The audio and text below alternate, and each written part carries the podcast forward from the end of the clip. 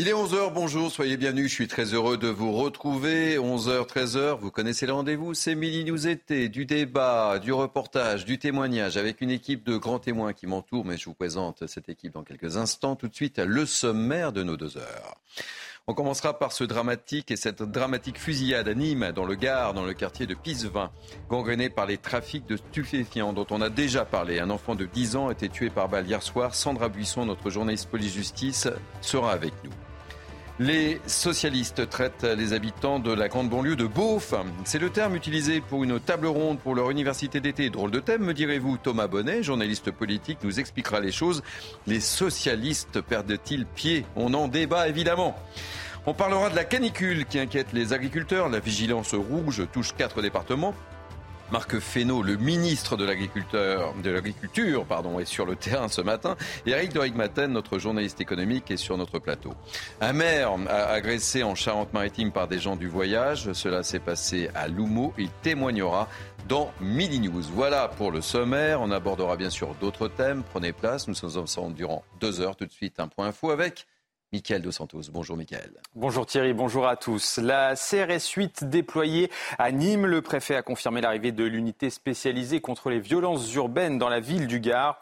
Hier soir, un enfant de 10 ans a été tué par balle suite à une fusillade dans un point d'île du sud de Nîmes. Selon les premiers éléments, la victime, a priori innocente, se trouvait dans une voiture avec un autre enfant de 7 ans et son oncle, un militaire lui aussi blessé par balle mais dont le pronostic vital n'est pas engagé.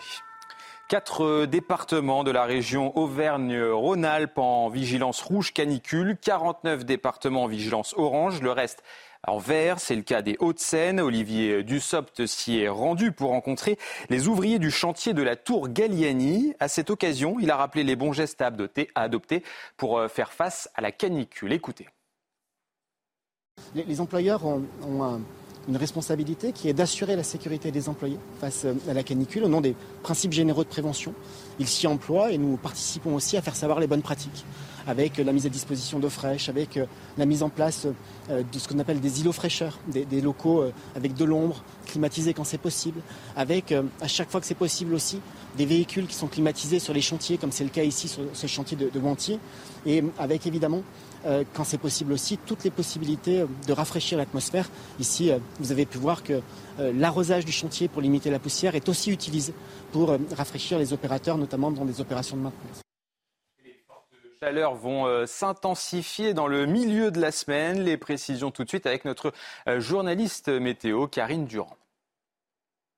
Le pic d'intensité de la canicule va être atteint ce mercredi, voire ce jeudi pour euh, certaines régions, avec des températures vraiment extrêmes. Globalement, le seuil des 40 degrés sera atteint ou dépassé sur une large moitié sud dans la plupart euh, des grandes villes, avec par exemple jusqu'à 41, voire même peut-être 42 degrés à Toulouse ce mercredi. Même chose pour la ville euh, de Nîmes, 41 degrés également prévu à Valence, également pour Avignon et jusqu'à 40 degrés aussi à Lyon ce mercredi, voire ce jeudi. Mais il faut savoir que localement, on pourra atteindre 43 degrés et certains modèles de prévision météo envisagent même des pointes à 44 degrés jeudi, juste avant euh, le début de la baisse des températures pour euh, la fin de semaine. Il faut savoir que ce qui est marquant, ce n'est pas seulement le fait qu'on franchisse le cap des 40 degrés, ça peut arriver au cours de l'été, mais là c'est la répétition. Avec un exemple marquant, c'est celui euh, de la ville de Nîmes où on va dépasser a priori les 40 degrés pendant 5 jours consécutif, ce qui est inédit pour une fin août depuis euh, le début des relevés euh, météo. On avait presque oublié son existence. Le masque pourrait faire euh, son apparition. Aurélien Rousseau, ministre de la Santé, ne souhaite pas le rendre obligatoire, mais il appelle les Français à l'utiliser au vu d'une légère hausse des cas de contamination. Alors êtes-vous prêt à le reporter? On a posé, on vous a posé la question. Regardez, les avis sont partagés. Avec tout ce qui s'est passé, j'ai l'impression qu'on porte le masque ou non, ça ne va pas changer grand-chose finalement. C'est un peu embêtant, mais bon, euh, on préférerait pas l'avoir. Mais s'il faut le mettre, il faut le mettre. Je suis dans une tranche d'âge où il faut faire attention maintenant, donc euh, je pense que je le ferai spontanément, effectivement. On a quand même déjà dit que le masque ne servait pas à grand-chose, qu'il n'était pas efficace, mais euh, je pense que ça peut rassurer certains de le remettre quand même. J'ai un environnement autour de moi qui fait que ce sont des personnes fragiles et pour elles, je le ferai. L'aéroport du Touquet Paris-Plage, bientôt rebaptisé Elisabeth II, la municipalité de la station balnéaire du Pas-de-Calais, très fréquentée par les Britanniques, a annoncé avoir obtenu l'accord du roi Charles III. Pour le moment, aucune date n'a été fixée par la ville pour rendre hommage à la reine décédée en septembre dernier. Voilà pour euh, ce journal. Je vous laisse en compagnie de Thierry Cabane et de ses invités pour Midi News. Merci mon cher Michael et on vous retrouve dans une heure très précisément. À tout à l'heure. Allez, Midi News, c'est parti. Nous sommes ensemble durant deux heures avec moi pour m'accompagner, pour commenter cette actualité. Naïma M. Fadel, essayiste, soyez la bienvenue. Merci Thierry, un vrai plaisir d'être avec vous. C'est un plaisir partagé. Sandra Buisson, euh, journaliste police-justice, soyez bienvenue, euh, euh, chère Sandra. avec moi également Mathieu Hoc. Bonjour Bienvenue, secrétaire général du millénaire, et Joseph Touvenel, directeur de la rédaction de Capital Social. Soyez bienvenue, Bonjour cher Joseph. Thierry et à toute l'équipe. Merci. Allez, on va commencer avec vous, euh, ma chère Sandra Buisson, avec euh, cette dramatique euh, fusillade à Nîmes dont on vous parle depuis ce matin dans le quartier tristement connu de Pissevin, dont on a déjà parlé ici sur ces plateaux. Un enfant de 10 ans a été tué par balle hier soir. Que sait-on, Sandra, de cette fusillade? Eh bien, il y a aussi un homme qui a été blessé de, trois balles dans le dos. C'est l'oncle de cet enfant. cet homme de 28 ans, un militaire inconnu de la police a expliqué qu'il revenait euh, chez lui après avoir été au restaurant avec ses deux neveux de 7 et 10 ans, quand il a été pris par des tirs au milieu de tirs d'armes à feu avenue des Arts, près d'un point euh, de deal. Il a immédiatement démarré en trombe en, se dirigeant vers, vers l'hôpital où il est arrivé donc avec ses plaies dans le dos. Son pronostic vital n'est pas engagé selon nos informations. Il a dit que sur le trajet, son neveu était coincé à l'extérieur du véhicule avec sa ceinture de sécurité et qui Vraisemblablement, il a dû le traîner sur plusieurs centaines de mètres euh, en allant à, l'hôpital. Mais euh, selon le légiste, c'est bien la balle que cet enfant a reçue dans le dos euh, qui est à l'origine de, sa mort. le frère de cet enfant, donc le, frère de 7 ans, lui, lui est indemne. L'enfant de, 10 ans est décédé à son arrivée aux, aux urgences. Il faut savoir qu'il y avait aussi plusieurs impacts de balles sur leur voiture. Et puis, sur place, avenue des Arts, une cinquantaine de douilles ont été retrouvées par les enquêteurs. C'est dire la détermination des tireurs qui étaient au moins quatre, selon euh, des témoins. Des impacts de balles ont même été retrouvés sur la façade du 48 Galerie Wagner. Euh, là, c'est l'adresse où habitaient l'oncle et, ses neveux. C'est là qu'il arrivait pour se garer. Et des habitants du 5e et du 12e étage de cet immeuble ont appelé la police pour dire qu'ils avaient des impacts de balles chez eux. Alors, est-ce qu'on peut dire euh, à cette heure-ci que c'est un règlement de compte sous toile de fond le trafic de drogue?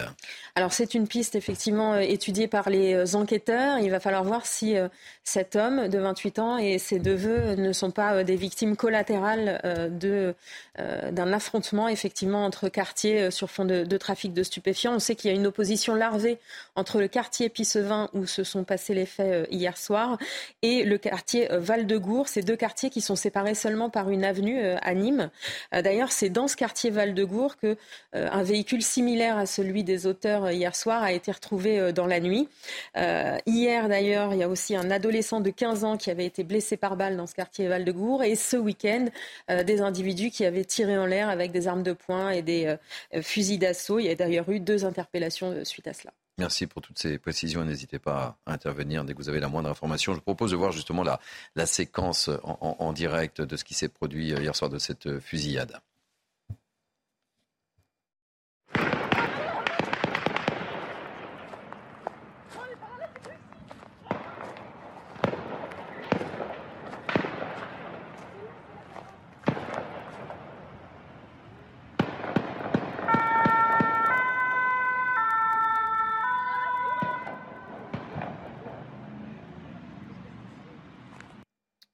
Voilà ces images euh, dramatiques. Je vous propose d'écouter Jérôme Bonnet, préfet du Gard, qui était l'invité tout à l'heure de Florian Tardif dans, dans l'heure des pros. Écoutez-le. Envoyé à Nîmes sur instruction du, ministre de l'Intérieur afin de sécuriser le quartier et de permettre une action effectivement préventive et dissuasive. Nous sommes, je le rappelle, face à un homicide qui est absolument inqualifiable, la mort d'un enfant, euh, et nous devons tous avoir une pensée pour, cet enfant, pour sa famille. Euh, c'est effectivement un acte très très grave. Euh, c'est un règlement de compte entre bandes rivales, entre trafiquants de drogue rivaux? L'enquête judiciaire, qui se conduit évidemment sous l'autorité de Madame la procureure de la République, permettra de le, déterminer et de l'affiner. Nous en avons un certain nombre de caractéristiques, en tout cas, qui semblent démontrer qu'il s'agit d'opposition entre, entre groupes rivaux, avec une probabilité, ne serait-ce que vu euh, l'âge de la, de, la victime, euh, d'un aspect, on va dire, de dommage collatéral.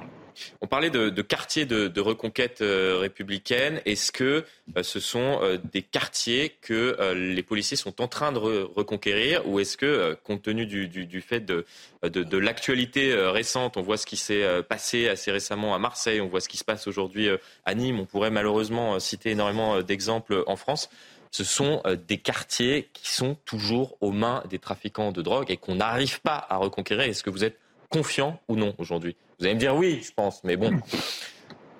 Bien sûr, je suis confiant. Moi, je pense que ces quartiers euh, peuvent connaître ce type de réaction du fait aussi de l'action de l'État. Euh, je pense que la lutte euh, qui n'a jamais été à ce niveau que, que, nous faisons contre les trafics de stupéfiants déstabilise effectivement les équipes. Vous évoquez Marseille, c'est exactement ce qui se passe à Marseille et je crois que c'est aussi ce qui se passe à Nîmes. nous devons traiter ces cas, nous devons interpeller euh, les auteurs dans le cadre des enquêtes judiciaires parce que c'est effectivement le moyen de les neutraliser et nous devons également mobiliser les moyens de l'État pour permettre euh, aux honnêtes gens qui vivent dans ces quartiers euh, d'avoir un environnement urbain. Je, vous rappelle qu'en 2023, sur, sur le Gard, ce sont près de, sur ce quartier, ce sont près de 500 millions d'euros qui ont été investis pour la rénovation urbaine. Donc l'État est présent, euh, il dérange sans doute les trafiquants. Euh, et ces trafiquants. Par exemple, donné par, l'ancien procureur de, Nîmes, quinzaine de règlements de compte qui, ont fait euh, huit morts à Nîmes en 2020, trois morts en 2021. Là, on parle encore malheureusement de, morts et, en l'occurrence d'un petit garçon de, de 10 ans qui est une, victime collatérale. enfin, effectivement, je, note que, vous êtes euh, confiant, mais on l'est un tout petit peu moins sur, euh, sur ce plateau. Et euh, est-ce que vous pouvez nous, expliquer concrètement ce qui se passe à Nîmes, puisque Sandra Busson a, fait état de, cela à l'instant, avec différents quartiers qui sont rivaux, séparés à peine par, par une avenue et qui, entre guillemets, excusez-moi, quand on voit ces images, se font la guerre? Mais le, trafic de stupéfiants est un marché, est un marché très lucratif. Euh, certains points de deal sur Nîmes génèrent jusqu'à 25 000 euros de, recettes par jour. Euh, et, ce, marché, évidemment, euh, suscite des, convoitises. à chaque fois que nous intervenons, nous avons fait près d'une centaine d'opérations depuis le début de l'année sur, sur le Gard. ce sont des points, de deal, des points de deal que nous démantelons et immédiatement, irrémédiablement, nous avons des équipes qui essayent de les, de les reprendre. Donc ce, ce sont des guerres, mais euh, c'est le rôle de l'État, c'est le rôle de la justice également, que de ne jamais lâcher. Nous, devons, nous ne devons rien lâcher parce que euh, c'est du crime organisé et ce sont des honnêtes gens qui vivent dans ces quartiers.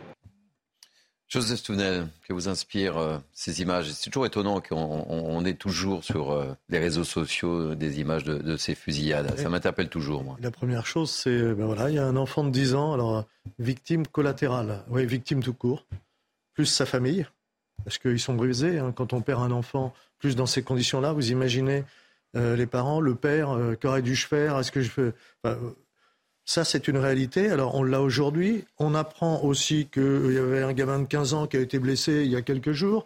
On apprend que le week-end dernier, ça a tiré à arme à feu dans le quartier. Et le préfet arrive et nous dit Nous allons mettre en place la prévention. Enfin, c'est combien de jours qu'il aurait dû le faire? Dès qu'on tire en arme à feu dans un quartier qu'on sait sensible, lui-même, on sait que c'est sensible. Hein. Il a employé le terme de guerre. Et aujourd'hui, on nous dit Ah oui, oui, mais la CRS 8 arrive. Alors la CRS 8, euh, bravo à eux, courageux. enfin, ça fait plusieurs jours déjà qu'ils auraient dû être là, depuis le, moment où un gamin de 15 ans a été blessé, depuis le moment où ça a tiré arme à feu dans le quartier. Et là, en même temps, le préfet nous dit Mais on est là parce qu'on a versé 500 millions d'euros sur le quartier. Peut-être qu'il fallait mettre 250 millions pour la sécurité du quartier d'abord. Mathieu Oui, bah effectivement, je rejoins tout à fait ce qui vient d'être dit. Euh, quand on entend ce genre de, reportage, on peut se dire ça aurait pu être notre petit frère, ça aurait pu être notre fils qui, qui est une victime du trafic de drogue et du fait que les territoires perdus de la République sont devenus complètement incontrôlables. Là-dessus, il faut, il faut évidemment une réponse en matière de, prévention d'une part, mais surtout d'autre part, une réponse sécuritaire pour pouvoir justement reconquérir ces, quartiers. on voit que de toute façon, les, les, le nombre d'homicides dans le pays a augmenté de 20% depuis, depuis les années 2008, 2008-2009. Donc ça, pose un problème. Il faudra, à mon sens, je pense, reconquérir ces quartiers par une présence policière, par une lutte acharnée contre le trafic euh, de drogue, que ce soit par les moyens policiers et les moyens de la justice avec un parquet anti-drogue. et ensuite, le deuxième point, il va falloir détruire tous ces quartiers, détruire les tours pour pouvoir reloger les gens dans des bonnes conditions, des conditions dignes. Et puis ensuite, mettre les services publics qui vont bien parce que dans un certain nombre de ces quartiers-là, les services publics sont devenus défaillants, comme, comme, le cas de l'école ou encore le cas euh, de, de la justice et autres. Naïm Fadel. Vous connaissez bien la vie des quartiers. Oui, je connais bien. Ça fait plus de 40 ans que, que j'y travaille. Et, euh, et euh, ce qui me désole, c'est qu'on égrène en fait euh, les, les, victimes. Et, euh, et j'ai le sentiment aussi d'un certain fatalisme euh, dû à cette, finalement à cette impuissance. Parce que moi, je me demande si, si on veut vraiment, vraiment mener avec courage et volonté une guerre contre contre ces personnes qui nous déclarent la guerre, en fait. La question des quartiers aussi, on parlait de la sécurité. Le droit à la sécurité est un droit constitutionnel. Et euh, tous les territoires de notre pays ont, euh, euh, droit à, à, cette sécurité. Et ce que je remarque, moi, c'est que depuis longtemps, en fait, on n'a pas pensé ces quartiers-là en termes de sécurité et de sécurisation. Alors on parlait de la rénovation urbaine, ça fait 40 ans qu'on fait de la rénovation urbaine, on a mis des milliards. On parle de la question aussi du social. Ça fait des années aussi qu'on a aussi pris euh, cette, euh, cette, question euh, des quartiers par le prisme du social, du désœuvrement, etc. Aujourd'hui, c'est un échec à l'œil nu, qui se voit à l'œil nu. Au contraire, ces, quartiers se sont, beaucoup plus, sont beaucoup plus dans la délinquance et dans les dégradations multiples et dans le séparatisme qu'il y a 40 ans. Il y a 40 ans, on pouvait encore rattraper les choses si on avait, on avait abordé les choses différemment. Quand vous parlez des services publics, Mathieu, moi j'en suis revenu des services publics. Je faisais partie hein, des personnes quand je travaillais sur ces quartiers où il fallait plus de services publics, il y a eu des dispositifs, plateformes de services publics, la mairie au, pied du quartier, la poste au pied du quartier, on s'est rendu compte qu'au contraire, ça a enclavé les quartiers et que ça n'a pas permis aux habitants de sortir de leur quartier. Alors qu'auparavant, tous ces services publics, on y allait tous, on se retrouvait aussi dans une mixité sociale et, et culturelle. Donc je pense que ce n'est pas ça le problème. C'est pareil pour les écoles. Aujourd'hui, vous pouvez faire toute votre scolarité, de la maternelle jusqu'à parfois le lycée sans sortir de votre quartier. Et du coup, vous ne créez pas aussi cette altérité dont on a besoin et cette mixité et aussi euh, ce, cette camaraderie hors du, euh, euh, du, quartier. Moi, je pense que, et William T en a parlé à plusieurs reprises, moi, je pense qu'aujourd'hui, il faut avoir la volonté vraiment de vouloir régler ce problème. On ne peut pas rester comme ça où aujourd'hui on a des images comme ce qu'on voyait notamment euh, euh, au Mexique et dans d'autres pays euh, d'Amérique latine. Aujourd'hui, il faut décréter l'état d'urgence. La, la, CRS 8, c'est très bien, mais c'est c'est pas one shot, il ne faut pas y aller juste une semaine, il faut s'installer. C'est ce qu'on évoquait du, de l'action de la CRS 8 à Marseille. Il faut effectivement aujourd'hui casser cet entre-soi et cet écosystème qui s'est créé dans ces quartiers. Il faut expulser les familles délinquantes. Elles sont connues, ces familles délinquantes. Il faut ramener de la sécurité et de la tranquillité aux habitants en expulsant. Il faut arrêter les cris d'orfraie. Il faut aussi travailler sur la, la, justice des mineurs. Aujourd'hui, on ne peut plus dire non, on va régler le problème. Vous avez vu toutes les réformes qu'on a faites de, depuis, euh, euh, depuis des années. Et en fait, ces réformes, c'est l'échec. Pourquoi? Parce qu'on n'aborde on on pas la justice des mineurs par le prisme de l'évolution de la société. On n'est plus en 1945. Aujourd'hui, et beaucoup, et un pédopsychiatre, je voudrais encore le citer, Maurice Berger, on parle de cette violence des jeunes qui aujourd'hui, à 11-12 ans, peuvent être des meurtriers. Qu'est-ce qu'on fait concrètement ben, Joseph qu'est-ce qu'on fait? Parce que ce quartier est tristement connu, on en a longuement parlé, Sandra l'a déjà évoqué. Le, le préfet dit guerre. Oui, alors il faut faire la guerre, c'est-à-dire qu'il faut donner des moyens et des moyens permanents. La CRS 8, j'imagine qu'ils ont déshabillé Marseille pour habiller Nîmes, là. Euh, Ben, c'est ce qu'on évoquait. Dès qu'il se passe quelque chose, on envoie la CRS 8. Donc c'est permanent. Alors peut-être qu'on n'a pas les moyens aujourd'hui de faire tous les quartiers. Alors on en choisit un, deux, trois. Euh, et on y va avec les moyens on qui sont les moyens de police, euh, qui sont les moyens de justice, qui sont les moyens de contrôle des flux financiers, parce que l'argent qui est fait, elle part bien quelque part. C'est bien utilisé pour, pour des achats. Moi, je pourrais vous citer, dans, pas très loin de chez moi, des endroits où je vois des achats je me demande comment des gens qui ne travaillent pas peuvent s'acheter ce qu'ils s'achètent. C'est pas plus compliqué que ça. C'est le travail des douanes. Il faut le faire en même temps. Il y a, on a des moyens. On n'a pas la volonté parce qu'à un moment donné, il y aura ce que Neymar a dit, il y a des gens qui vont pousser des cris d'orfraie parce que ça ne sera pas facile de contrôler systématiquement pendant un certain temps. Oui, mais est-ce qu'on veut sauver la vie d'innocents ou pas? C'est-à-dire qu'aujourd'hui, en étant comme ça, avec des cris d'orfraie et en étant euh, dans le tabou pour, euh, pour vraiment se, questionner sur des réponses vraiment fortes et encore une fois courageuses, on est dans vraiment une, un positionnement de non-assistance à personne en danger. Vous savez, euh, quand je parle des familles dont les enfants sont des délinquants, où je vois des gamins de 9, 10 ans, j'ai même vu un gamin dans une ville, 6 ans, qui faisait le mulet pour les trafiquants, eh bien, euh, vous voyez, ce n'est pas, encore une fois, porter assistance à ces, à ces familles, mais c'est aussi ne pas porter assistance à ces personnes malgré eux. C'est ça le, problème. Parce que cet écosystème qui se crée, vous avez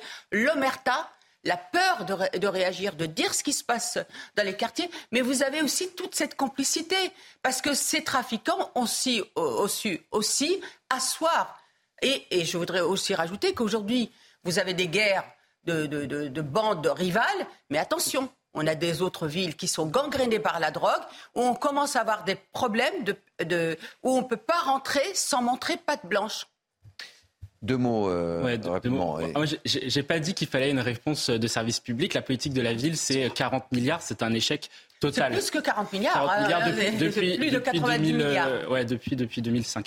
Euh, le, le, point que je vois, c'est effectivement comment répondre à, cette, à cette, comment faire cette reconquête, comment opérer efficacement cette reconquête euh, des territoires, parce qu'il suffira pas de la décréter pour qu'elle s'active pleinement. Moi, je pense qu'il faut effectivement la, la question de l'état d'urgence localisé est une bonne mesure parce que ça permettra de systématiser la saisie des armes, parce que ces armes-là sont, les, les quartiers sont rempli d'armes. Et je pense aussi, dans un deuxième temps, qu'il va falloir systématiser la présence policière avec de nouveaux effectifs, des effectifs euh, plus formés, meilleurs, avec plus équipés, et surtout pour lesquels on inverse la présomption. Prenons l'exemple du Danemark. Voilà, exactement. Et aussi, il faut, aussi leur donner un cadre d'intervention qui soit euh, favorable, c'est-à-dire arrêter de, enfin, arrêter d'avoir une présomption de culpabilité lorsqu'ils interviennent dans les quartiers et qu'il y a un problème, et donc plutôt une présomption d'innocence. Merci en tous les cas. Thomas Bonnet euh, nous a euh, rejoint. On va parler euh, politique. Mais que se passe-t-il au sein du Parti socialiste, mon cher euh, Thomas? Les socialistes traitent les habitants de la grande banlieue de Beauf. Et ça, c'est le terme utilisé pour une table ronde lors des prochaines universités d'été. On marche sur la tête, là, non? Oui, un campus socialiste qui sera organisé ce week-end euh, à Blois. Plusieurs tables rondes seront euh, organisées. Alors, au milieu des discussions sur la police ou l'écologie, le programme nous propose donc cette discussion la France périurbaine est-elle la France euh, des beaufs? Un titre ô combien révélateur sur euh, le mépris qui habite une partie des représentants euh, socialistes? Il y aurait donc, à les entendre, la France des gens bien élevés, les urbains, en opposition à cette France périphérique, comme l'avait justement dépeint Christophe Guilluy. Cette France des gilets jaunes, souvent moqués, et surtout complètement délaissée par les partis socialistes, par les partis politiques, bah, bah, dont le Parti, socialiste. Les habitants de cette France périphérique ont le tort de penser pouvoir d'achat avant euh, écriture inclusive. Cette France qui a le tort d'écouter Michel Sardou plutôt que Juliette Armanet. Cette France qui a le tort de trouver la police plutôt euh, sympathique. D'ailleurs, il y a une autre table ronde lors de ce campus socialiste qui s'intitule Tout le monde aime-t-il la police? Là aussi, il y aurait des choses à, en dire. Alors oui, cette France euh, périurbaine, comme elle est présentée, ne vote plus beaucoup socialiste. Mais à cet égard, accordons que ces Français ne sont pas si différents des autres parce qu'ils étaient moins de 2% à voter pour Anne Hidalgo lors de la dernière élection présidentielle. Marche sur la tête, Joseph Touvenel. Qu'est-ce qui leur arrive euh, au sein du Parti socialiste C'est extraordinaire parce qu'ils nous font la, France, quand même, hein. la France des beaufs et en même temps ils communiquent en disant nous allons mettre au cœur de notre politique les classes populaires.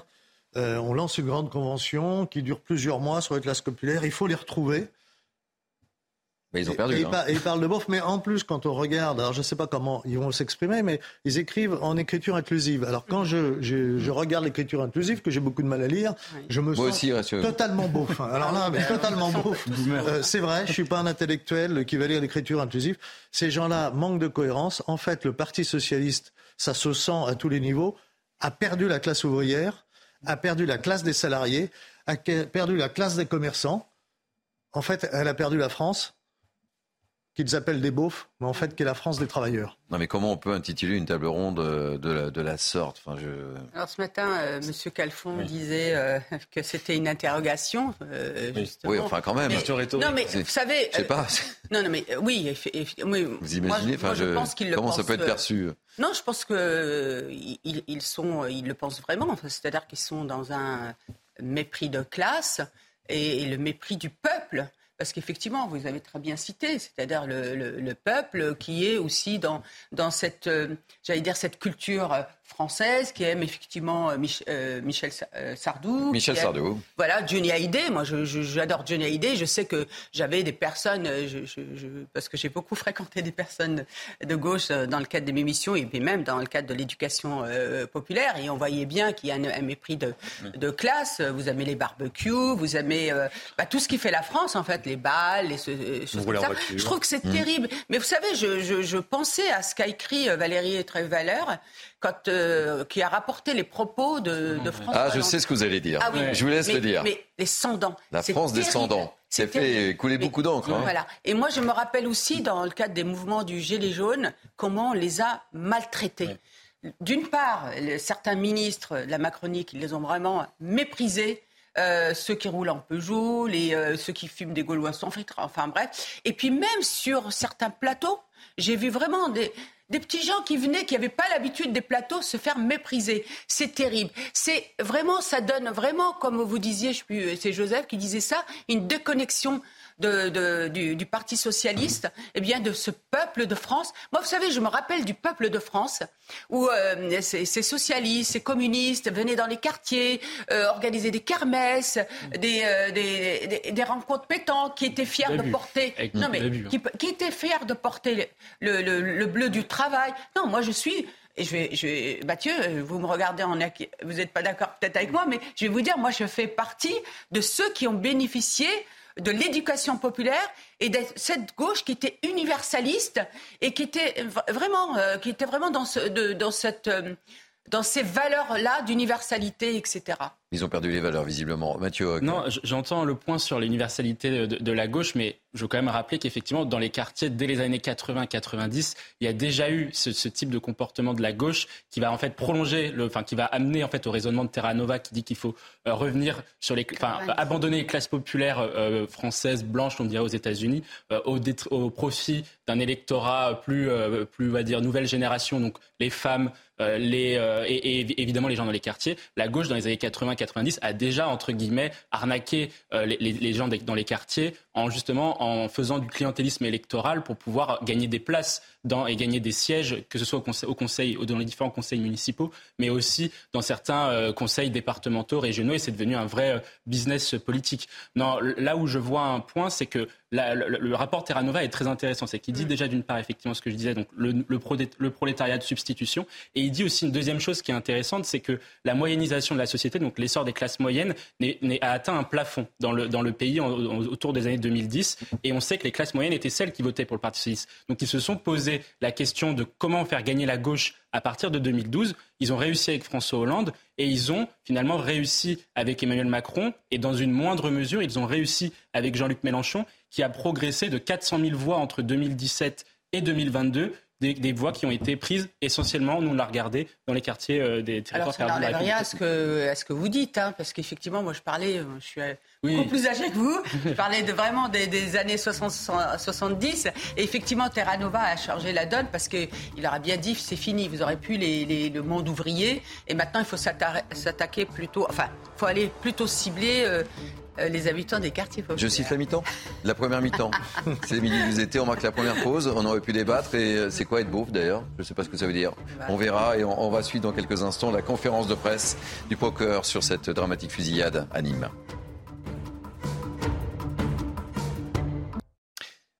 Il est 11h30, c'est bien Mini News euh, été avec moi pour commenter l'actualité. Naïma Mfadel, Mathieu Hoc et Joseph euh, Touvenel. On va revenir et on va suivre dans quelques instants la conférence de presse de la procureure de Nîmes sur cette dramatique fusillade à Nîmes. On voit le rappel des faits avec Somaya Labidi. Il est près de 23h30 dans le quartier populaire Pisevin à l'ouest de la ville ce lundi soir, quand soudain, des échanges de tirs nourris Un véhicule qui circule dans le quartier est pris pour cible. Un des deux enfants se trouvant à l'arrière est touché. À l'avant, son oncle qui conduit la voiture est également blessé. Malgré son évacuation vers le CHU de Nîmes, le jeune garçon n'a pas survécu. Nous sommes, je le rappelle, face à un homicide qui est absolument inqualifiable, la mort d'un enfant, euh, et nous devons tous avoir une pensée pour, pour cet enfant, pour sa famille. Euh, c'est effectivement un acte très très grave. Face à cette situation, la CRS 8 va être déployée. Elle sera envoyée à Nîmes sur instruction du, ministre de l'Intérieur afin de sécuriser le quartier et de permettre une action effectivement préventive et dissuasive. Le où les tireurs sont toujours en fuite, début janvier, c'est dans ce même quartier qu'un homme de 39 ans a été abattu dans une fusillade sur fond de règlement de compte. Voilà, et on l'a appris, le CRS-8 va être envoyé euh, sur place euh, à Nîmes, Joseph Tounel. Dès qu'il se passe quelque chose, c'est la CRS-8 euh, que l'on envoie. Et on le sait, on l'a évoqué longuement sur ces plateaux. C'est une politique sur le long terme qu'il faut mener, même si la CRS-8, quand on l'envoie, c'est un signe fort, mais c'est pas, semble-t-il, ce qui risque de résoudre le problème. Ils vont calmer les choses pendant quelques jours. Euh, de toute façon, les auteurs doivent être déjà cachés quelque part, hein, parce qu'ils ne sont pas restés sur place. Donc le point de deal va se déplacer un peu plus loin. Et puis ensuite, on va oublier et ça va revenir. Sauf si on fait une politique permanente de sécurisation du quartier. Et ça sera peut-être désagréable pour les habitants en général parce qu'il va falloir contrôler, il va falloir fouiller, il va falloir aller dans les immeubles avec des chiens spécialisés pour détecter la drogue. il y a des chiens spécialisés pour les armes. Donc ça, c'est une opération euh, quasi militaire, mais il faut le faire. Samia Gali a demandé. Sinon, ça va recommencer. Hmm. Oui. il y a dix ans, Samia Gali, euh, sénatrice, Alors, Moi, je ne suis pas pour que l'armée intervienne. Non, mais à un moment... Parce que c'est pas son rôle, mais, ils ont, voyez, des, moi, je vois ils ont des spécialistes, en tout cas, pour détecter les armes. Alors, il faut y aller là-dessus. Je ne peux pas, euh, en tant que citoyenne, et je me dis même pour ces habitants, qui risquent que leur d'être tués ou que leur enfant soit tué ou un parent, je ne peux pas me satisfaire en me disant on ne peut pas envoyer l'armée parce que vous comprenez, à un moment, il faut se décider. On ne peut pas se satisfaire d'égrener. Non, mais c'est pas, Joseph, travail. On ne peut pas égrener les morts. On ne peut pas continuer à égrener les morts. L'état d'urgence, justement proposé par William, moi, j'ai souscrit. Moi, ça fait 40 ans que je n'en peux plus. je vais être honnête avec vous. Je, je me dis, c'est pas possible. C'est pire qu'avant. Vous vous rendez compte, c'est d'année en année, c'est pire. Et malgré les milliards qu'on a, qu'on a mis, malgré les services, malgré les écoles, il faut arrêter. Il faut prendre. Euh, regardez le Danemark, ce qu'il fait. Qu'est-ce qu'ils ont fait?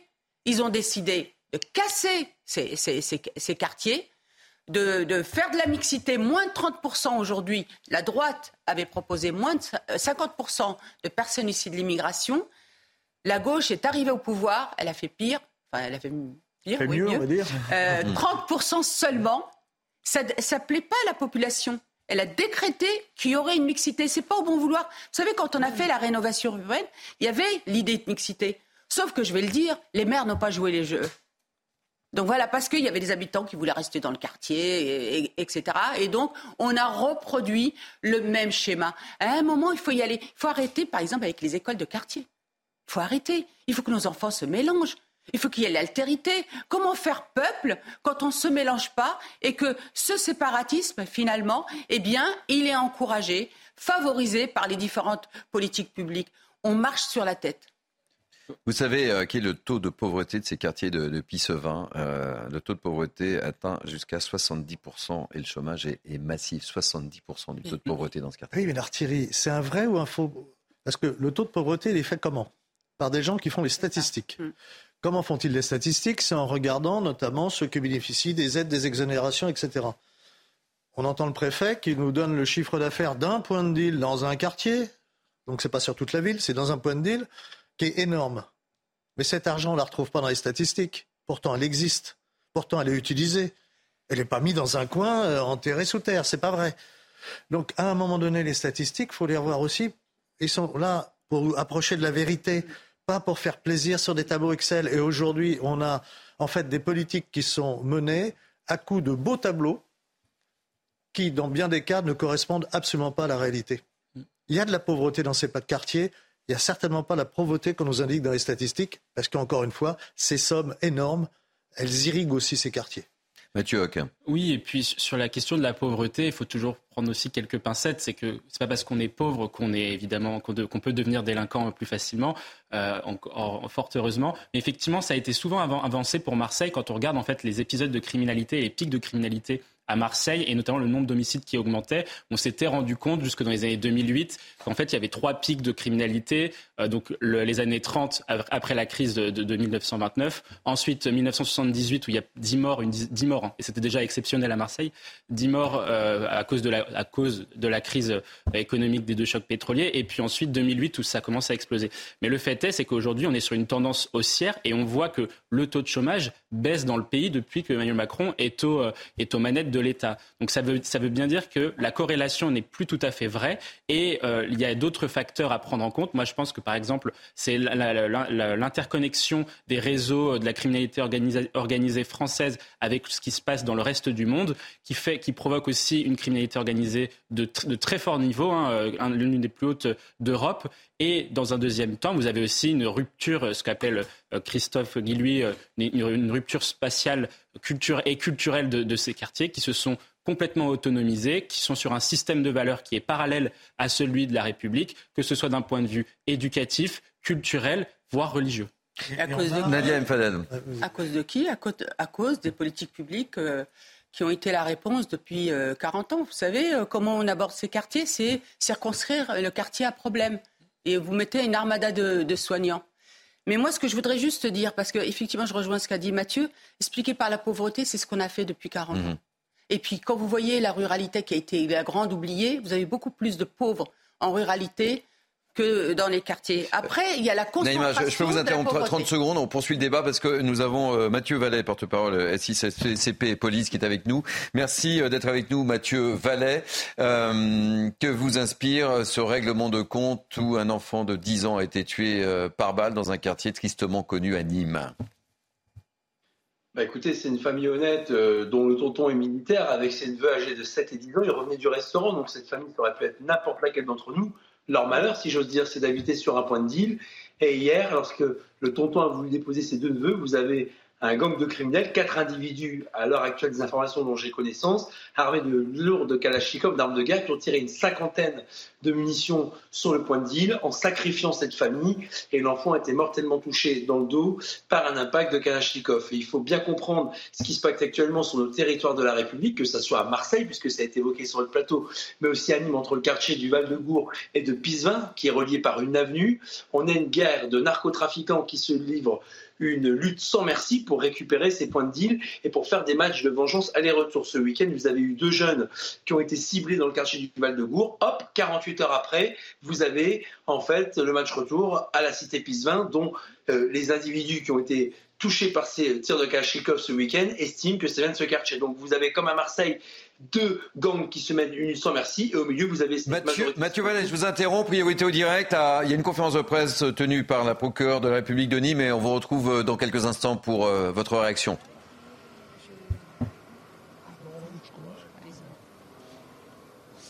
Bien, bonjour et merci à toutes et à tous. Euh, nous avons tenu avec Madame la, procureure à, venir, à venir ici dans ce quartier, à la fois pour marquer euh, la, solidarité de l'État avec la famille.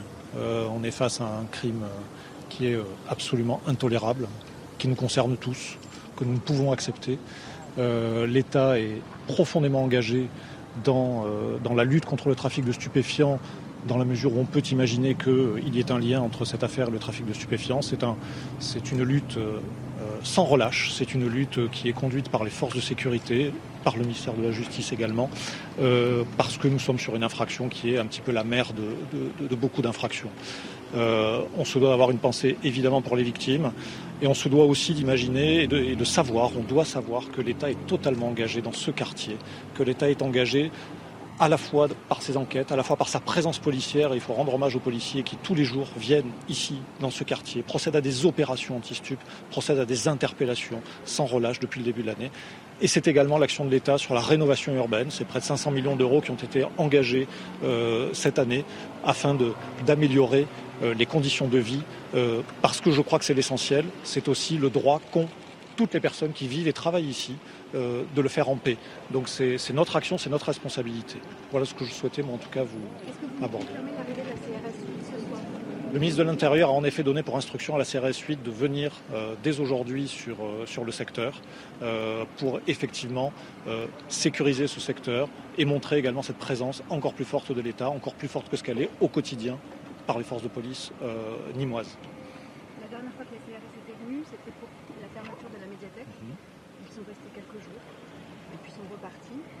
les habitants disent aujourd'hui, c'est que ça n'a pas servi à grand-chose, si ce n'est à calmer la situation. Mais dès le lendemain matin de la fermeture de la médiathèque, les dealers dealaient.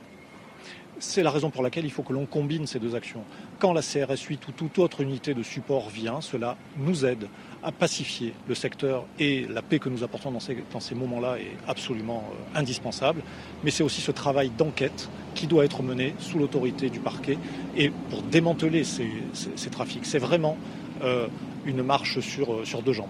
Ils vont rester combien de temps la CRS 8 Ils vont rester combien de temps la CRS 8 Oui, ils vont rester combien de temps? Aujourd'hui, il n'est pas, euh, il n'est pas possible de le dire. Ils sont là, ils arrivent, euh, ils resteront euh, tant que ce sera. Jamais longtemps, hein. Elle n'a pas, vocation à rester. Hein. Mais parce que nous avons des services de police ici qui sont très engagés et qui, qui travaillent. Je crois qu'il faut donner aussi un signe, un signe fort. c'est ce signe qui est donné, c'est celui du rétablissement finalement de, de, de, de, la tranquillité.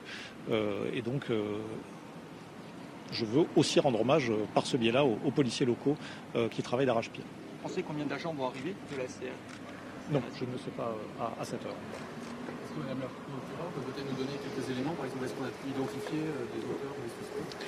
Alors en l'état, ce que je souhaite dire tout d'abord, c'est que ces faits particulièrement tragiques m'ont conduit à me rendre cette nuit à l'hôpital au contact de la famille des victimes dont j'ai par ailleurs respecté profondément la douleur en les laissant euh, un peu à distance, euh, mais à qui je veux là affirmer que tous les éléments et tous les moyens dont j'ai besoin pour faire avancer cette enquête sont d'ores et déjà mis en œuvre. à ce jour, à cette heure où je vous parle, je confirme le décès de cet enfant de 10 ans et les blessures par arme à feu euh, d'un adulte qui est son oncle, dont euh, les jours ne sont plus en danger. Les services euh, médicaux sont intervenus d'autant plus en urgence que ce monsieur a eu la force, la ténacité et le réflexe de se diriger immédiatement lui-même vers les services des urgences du centre hospitalier de Nîmes, ce qui a permis sa prise en charge rapide. Euh, la prise en charge du mineur âgé de 10 ans qui était à l'arrière dans son véhicule n'a hélas euh, pas pu permettre euh, de le réanimer. Et d'ores et déjà, alors même qu'une autopsie sera diligentée très prochainement, il est établi que ce mineur a reçu un projectile, une, balle probablement, et ce sera confirmé par les investigations scientifiques dans une zone visiblement létale. Auteurs, euh, bien les investigations sont en cours. J'ai ouvert une, une enquête du chef d'assassinat en bande organisée euh, et autres infractions en lien avec la criminalité organisée. La police judiciaire euh, de Nîmes, de Montpellier saisie. Je suis en lien avec la juridiction interrégionale spécialisée de Marseille et cette enquête euh, est menée possiblement en lien avec d'autres enquêtes puisque ce n'est pas un secret de dire que nous sommes sur des territoires où il y a des luttes qui sont réalisées en vue de, de prendre possession de points de deal et qu'on est donc sur fond de trafic de stupéfiants. À mon sens, ça ne fait à ce jour pas difficulté de pouvoir affirmer cela. Est-ce qu'il s'agit d'une victime collatérale, cet homme qui était avec ses enfants? Sur la question des victimes collatérales, indéniablement, la famille victime n'est absolument associée d'aucune façon, ni avant ni actuellement, dans euh, des faits de nature pénale, euh, est une famille sans aucune, euh, aucune difficulté à ce niveau-là et qui a eu pour seul malheur de passer au mauvais endroit au mauvais moment. Elle n'a jamais fait parler d'elle. Ce serait partie de ces habitants du quartier dont il faut absolument, à qui il faut absolument assurer la sécurité de vie du quotidien.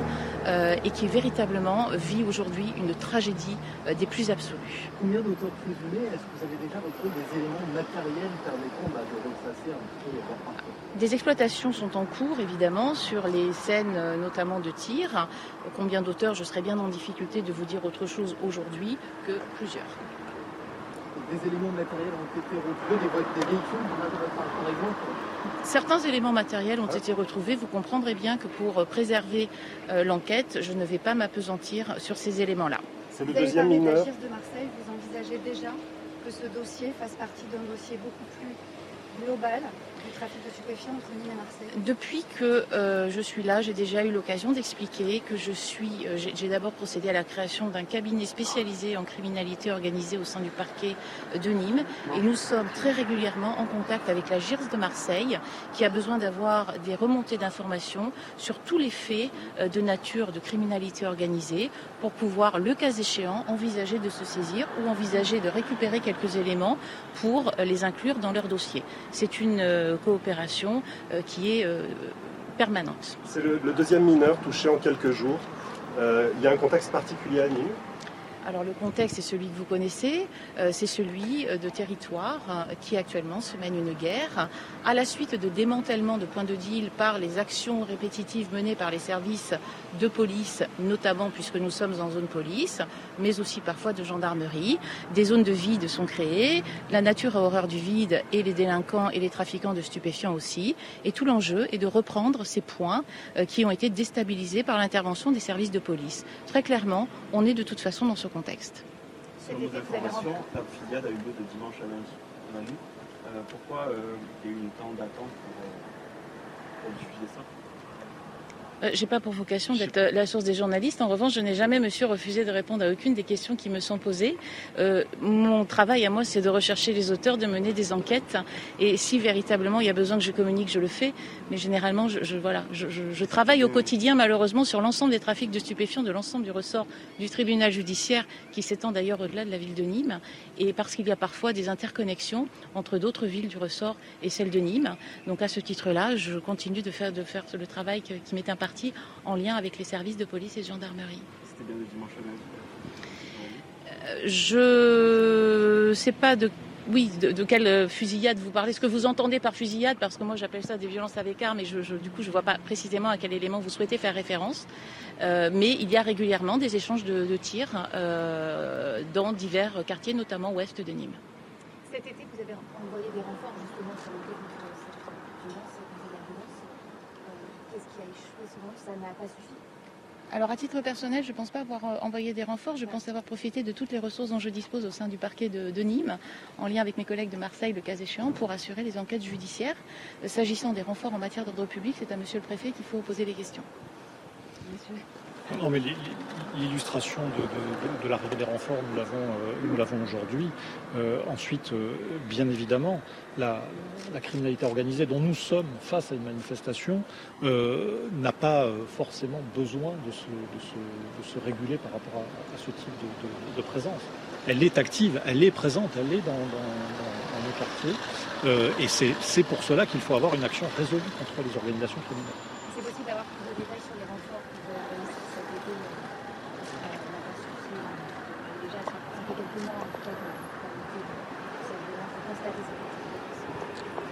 Comme vous le savez, j'ai pris une fonction hier. Donc euh, je, n'ai pas ces éléments. Les habitants ont regretté qu'il n'y ait plus de commissariat dans le quartier, un poste, un point de présence fixe de, de présence policière. Est-ce que ça peut faire l'objet d'une réflexion de la part des C'est bon, c'est bon. Un sujet qui est souvent mis, euh, mis, mis, en réflexion. La question est celle ensuite de l'efficacité. C'est-à-dire, est-ce que la présence d'un local euh, avec des policiers est plus efficace qu'une présence constante et permanente des, des patrouilles? Et c'est euh, ce que de, nous devons euh, à chaque fois arbitrer. On entend ce matin dire des élus, des élus dire pardon, que la guerre contre le trafic de stupéfiants à est perdue. Non, cette guerre n'est pas perdue. Euh, c'est le sens de nos engagements, c'est le sens de notre engagement. C'est une, euh, c'est une lutte permanente, c'est une lutte mondiale, c'est une lutte. Euh, nous avons, ne l'oublions pas, euh, en bout de chaîne aussi des consommateurs de stupéfiants. Euh, c'est une offre et une demande qui sont permanentes, qui sont génératrices euh, de beaucoup de gains et de gains financiers. Donc je crois que c'est une lutte qui, ne, qui nécessite de ne rien lâcher si je peux ajouter, euh, chaque semaine, voire chaque jour, devant le tribunal correctionnel de Nîmes, euh, sont jugées des personnes pour des trafics de stupéfiants euh, sur l'ensemble du ressort, mais spécifiquement, euh, notamment sur euh, cette, cette, cité, dans laquelle de nombreuses opérations judiciaires sont menées et qui permettent d'aboutir à des interpellations et des condamnations particulièrement fermes. pas plus tard qu'hier soir, deux personnes ont été écrouées par le juge des libertés et de la détention dans le cadre très précisément de ces qualifications de criminalité organisée. Est-ce que vous pouvez dire aujourd'hui que ce sont pour l'enfant comme pour son nom des victimes collatérales? Vous pouvez l'affirmer aujourd'hui? Alors, affirmer à quelques heures du déroulement des faits, euh, c'est un peu présomptueux, mais oui, je vous le dis, c'est une famille sans aucune difficulté, absolument pas impliquée à quelque titre que ce soit dans aucun trafic, absolument pas connue pour d'autres faits de nature pénale. Et clairement, je pense pouvoir m'avancer et me dire que très malheureusement, ces personnes ont été au mauvais endroit, au mauvais moment, et qu'il s'agit de dégâts collatéraux, de victimes collatérales. Et c'est bien l'aspect le plus tragique peut-être encore de ce dossier. Ça veut dire qu'un cap est franchi dans la violence entre ces, ces bandes de narcotrafiquants ça veut dire que les investigations nous permettront euh, d'affiner euh, les circonstances, les raisons pour lesquelles les tirs ont eu lieu sur ce véhicule. Euh, à défaut d'un cap franchi sur la violence, je, je dirais qu'il y a un cap franchi sur euh, l'idiotie et les, le comportement totalement irréfléchi de personnes dont on se demande aujourd'hui si vraiment ils ont conscience de la gravité des faits qu'ils commettent en, en, gros, les premières hypothèses, c'est quoi Vous pensez qu'ils ont tiré sur un véhicule du quartier euh, parce que c'est une représaille d'un quartier contre un autre quartier Vous pensez qu'il y a peut-être eu une méprise sur les, les, personnes qui étaient dans le véhicule alors les hypothèses, monsieur, je les fais dans le cadre de l'enquête judiciaire avec mes services de police et je ne les étalerai pas devant la presse aujourd'hui. Les impacts de balles, excusez-moi, euh, est-ce qu'on peut savoir un peu plus précisément où, ils ont lieu Dans quel secteur exactement Géographiquement ou euh, Ils ont lieu sur euh, le long du, du, du, boulevard où nous sommes. Le long de l'avenue des Arts Tout à fait. Et la famille résidait dans le quartier ah, la, la, famille est une résidente du quartier et euh,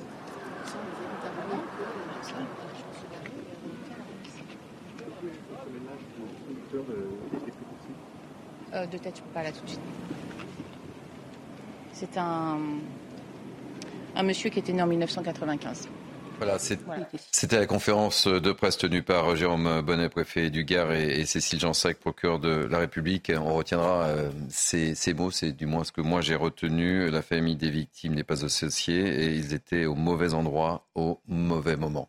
Oui, ce n'est pas euh, cet homme et cet enfant de 10 ans qui étaient euh, visés par les assaillants hier soir, donc vers 23 heures. Ils étaient au, au mauvais endroit, au mauvais moment. Il faudra déterminer pourquoi c'est ce véhicule qui a été euh, visé. La procureure qui explique que, que cela intervient indéniablement aussi euh, dans le cadre d'une guerre de territoire entre différents euh, quartiers de Nîmes suite à des démantèlements de, points de deal. Elle explique que euh, effectivement ça déstabilise les trafiquants et puis euh, dès qu'un point de deal disparaît, il faut euh, effectivement se réapproprier le terrain du point de vue des trafiquants et effectivement il y a des assauts réguliers pour récupérer le terrain. Là, en, en l'occurrence, c'était un lieu euh, de point de deal avéré.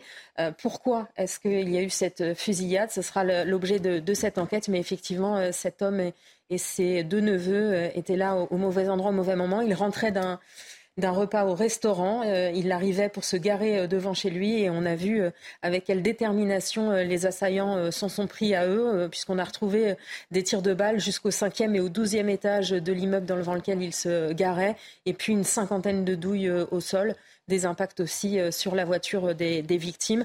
La procureure qui explique qu'elle a ouvert une enquête pour assassinat en bande organisée, mais aussi pour d'autres infractions en lien avec la criminalité euh, organisée. elle évoque la possibilité qu'il y ait un lien avec d'autres enquêtes dans des affaires de, stupéfiants, puisqu'il y a effectivement cette lutte entre les trafiquants de drogue. Donc les magistrats spécialisés en criminalité organisée de Nîmes sont en lien avec ceux de Marseille. On va marquer une pause si vous voulez bien, euh, Sandra. On se retrouve dans quelques instants pour la dernière heure de Billy News été et on commencera évidemment cette deuxième heure euh, par cette dramatique euh, fusillade à Nîmes où un, enfant de 10 ans a été tué par balle. A tout de suite. Il est midi, soyez les bienvenus. C'est Mini News été jusqu'à 13h. Ravi de vous accueillir. Avant de vous représenter mes invités de ce Mini News été, tout de suite un point info avec Michael Dos Santos. Bonjour Thierry, bonjour à tous. Un enfant de 10 ans tué par balle hier soir suite à une fusillade dans un point de deal du sud de Nîmes. La victime se trouvait dans une voiture avec un autre enfant de 7 ans et son oncle, un militaire blessé par balle, mais dont le pronostic vital n'est pas engagé. Trois personnes innocentes au cœur d'un règlement de compte, version confirmée par la procureure de Nîmes. On écoute. Je vous le dis, c'est une famille sans aucune difficulté, absolument pas impliquée à quelque titre que ce soit dans aucun trafic, absolument pas connue pour d'autres faits de nature pénale. Et clairement, je pense pouvoir m'avancer et me dire que très malheureusement, ces personnes ont été au mauvais endroit, au mauvais moment, et qu'il s'agit de dégâts collatéraux, de victimes collatérales. Et c'est bien l'aspect le plus tragique peut-être encore de ce dossier. Et le véhicule qui correspond au signalement de celui des quatre tireurs a été euh, retrouvé euh, dans une cité euh, voisine. Les individus sont toujours en fuite. Un individu d'ailleurs sous obligation de quitter le territoire interpellé ce matin dans la gare de Béziers. L'homme, un Algérien de 27 ans, a brandi un couteau à l'encontre des usagers, a crié à la Wagbar avant de menacer les forces de l'ordre de les tuer. Après avoir utilisé à deux reprises leur taser sans succès, les policiers ont finalement réussi à l'interpeller. Une rencontre de Ligue 2 interrompue pendant près d'une heure à cause d'un frottement dans les tribunes. Hier soir, une bagarre a éclaté entre les supporters d'Ajaccio et ceux des Girondins de Bordeaux, euh, pourtant interdits de déplacement. On fait le point tout de suite avec notre correspondante sur place en Corse, Christina Loudi. Une rencontre qui a très mal débuté hier soir entre Ajaccio et Bordeaux pour cette troisième journée de championnat de Ligue 2, alors qu'ils avaient déjà été pénalisés par leurs supporters lors du match de la montée en Ligue 1 face à Rodez. Les Girondins ont vu leur cauchemar ressurgir à la 13e minute de jeu lorsqu'une soixantaine de supporters bordelais euh, se sont signalés dans la tribune Paul du stade François Coty, alors qu'ils étaient interdits de déplacement euh, par les autorités. Des affrontements ont éclaté avec des supporters assaillistes, entraînant euh, une interruption du match pendant près d'une heure. Des incidents euh, qui risquent de coûter cher au club bordelais qui, dans un communiqué, a immédiatement dénoncé euh, le non-respect par un groupe isolé de ses supporters euh, de l'arrêté préfectoral interdisant leur présence au stade d'Ajaccio. De son côté, le premier adjoint de la ville d'Ajaccio, Alexandre Farine, s'interroge dans un tweet sur la présence de ses supporters bordelais dans une tribune familiale du stade de Timizol alors qu'ils étaient interdits de déplacement. Une situation qu'il juge inadmissible et intolérable et qui nécessitera, selon lui, des réponses claires. La rencontre rencontre a finalement pu reprendre un peu avant 22 heures, malgré un climat euh, tendu qui régnait à François Coty, avant de se solder par un match nul. Il fait chaud, très chaud. Les leftos ont pu le constater. Dès 5 heures euh, du matin, le mercure a dépassé les 24 degrés dans plusieurs villes du pays et même 29 à Nice. Ce matin, Marc Fesneau s'est rendu en Saône-et-Loire dans une exploitation maraîchère. Le ministre de l'Agriculture y a rencontré des travailleurs agricoles. On l'écoute. La question de, du dérèglement climatique et de ses conséquences, c'est un, l'adaptation, deux, l'atténuation. L'adaptation, c'est ce qu'on voit ce matin, les conditions de travail, euh, la façon dont on travaille, la façon dont on, cultive. Puis l'atténuation, ça c'est pour le plus moyen et long terme, c'est qu'est-ce qu'on fait pour réduire notre empreinte carbone. Et on rappelle bien sûr que quatre départements d'Auvergne-Rhône-Alpes ont été placés en vigilance rouge euh, canicule, 49 en vigilance orange. La Grèce est elle aussi confrontée à de fortes chaleurs et à une vague d'incendie, la deuxième en l'espace d'un mois. Les flammes ont fait deux victimes, un berger et un migrant sans papier. De nombreuses personnes ont également dû être évacuées. Hier soir, 65 patients de l'hôpital d'Alexandroupolis ont été emmenés par les gardes côte vérin ferry de cette ville portuaire. Voilà pour le journal. Je vous laisse en compagnie Thierry Cabane et de ses invités. Merci beaucoup, mon cher euh, Michael. Allez, c'est la dernière ligne droite pour Midi 12 été. Nous sommes ensemble jusqu'à 13h. Je vous présente mes invités. Naïma Fadel, essayiste. Mathieu Hoc, secrétaire général du millénaire. Joseph Touvenel, euh, directeur de la rédaction de Capital Social.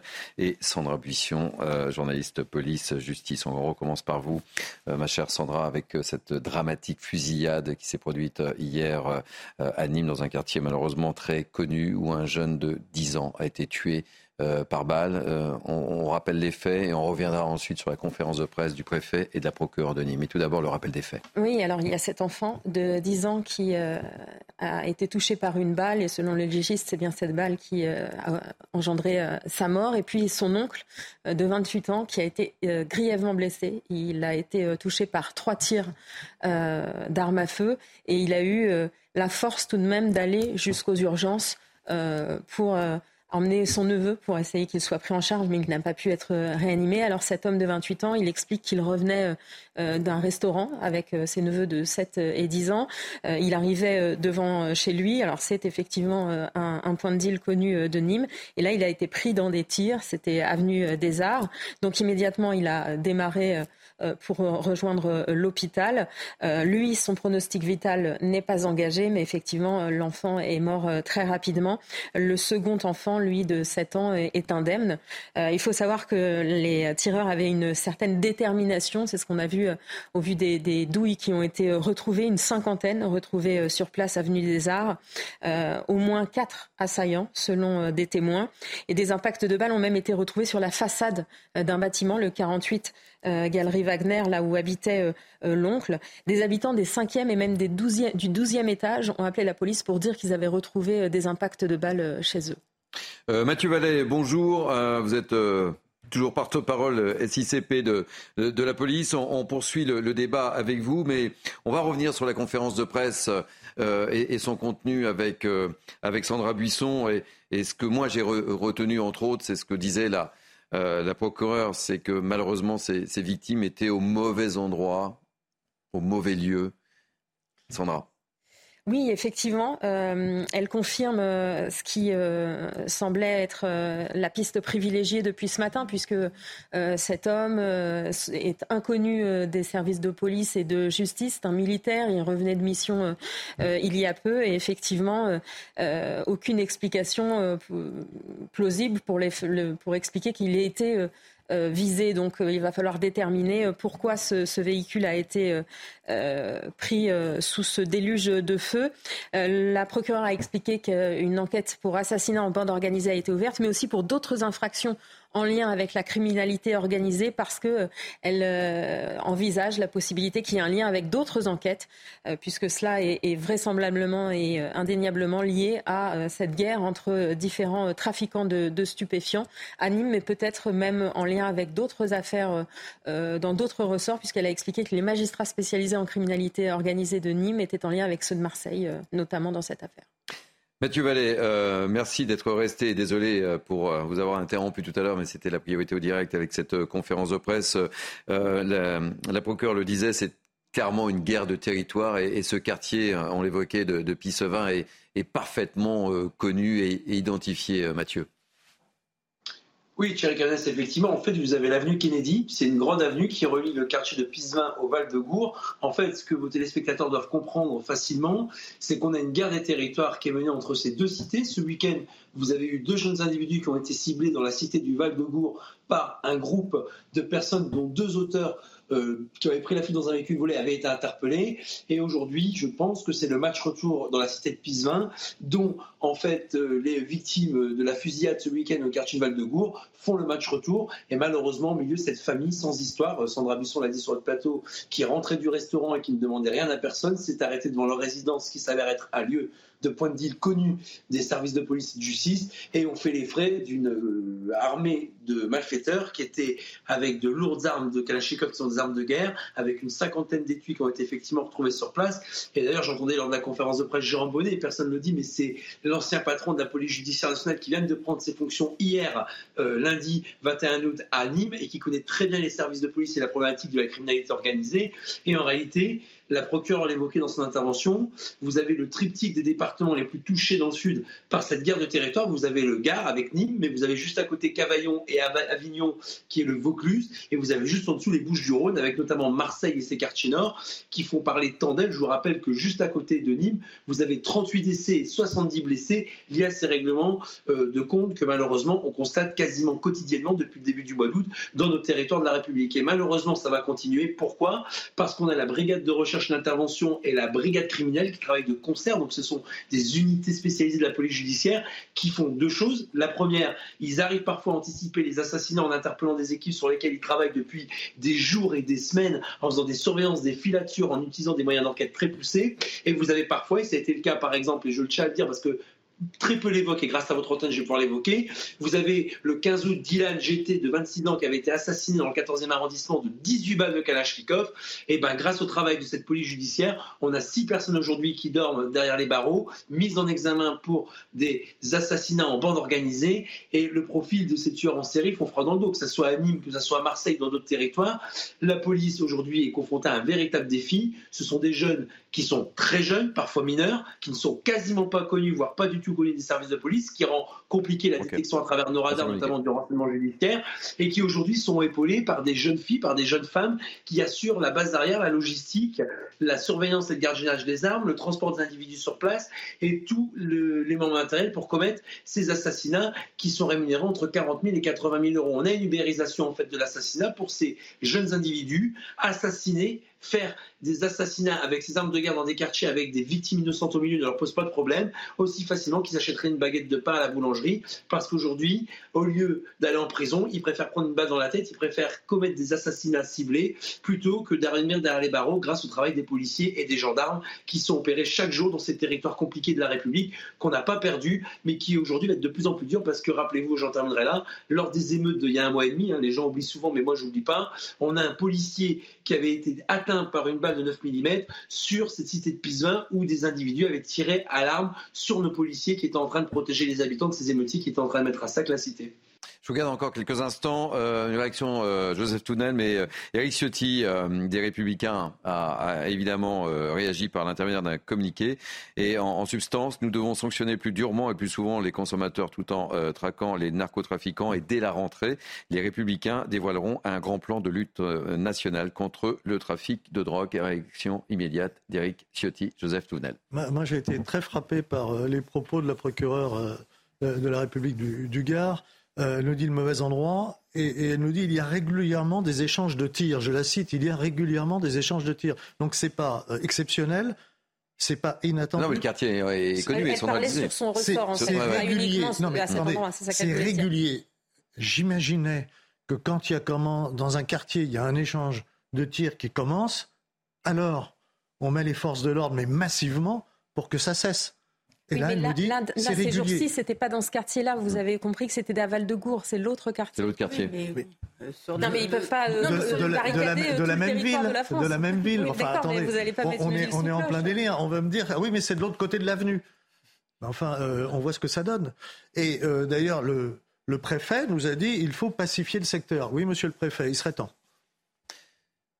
Neymar. Non, mais je sais, vraiment, je suis abasourdi en fait euh, par, euh, par tout ça parce que je sens même dans, dans la conférence de presse euh, du procureur et de, du préfet et que eux aussi ils égrènent en fait une, situation mais qu'on sent quand même qu'ils veulent faire croire qu'on va, qu'ils vont arriver à réagir. Mais on voit bien, vous savez, les quartiers de reconquête républicaine qui ont été mis en place, vous avez vu que pendant les émeutes, les commissariats dans ces, ces quartiers ont été brûlés.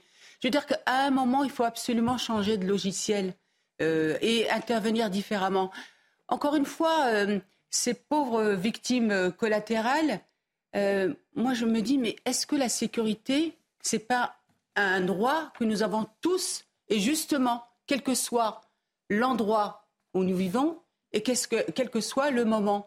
Et moi je me demande si à un moment, effectivement, les, les habitants ne devraient pas réagir en portant plainte, je pèse mes mots, contre l'État qui n'assure pas leur sécurité.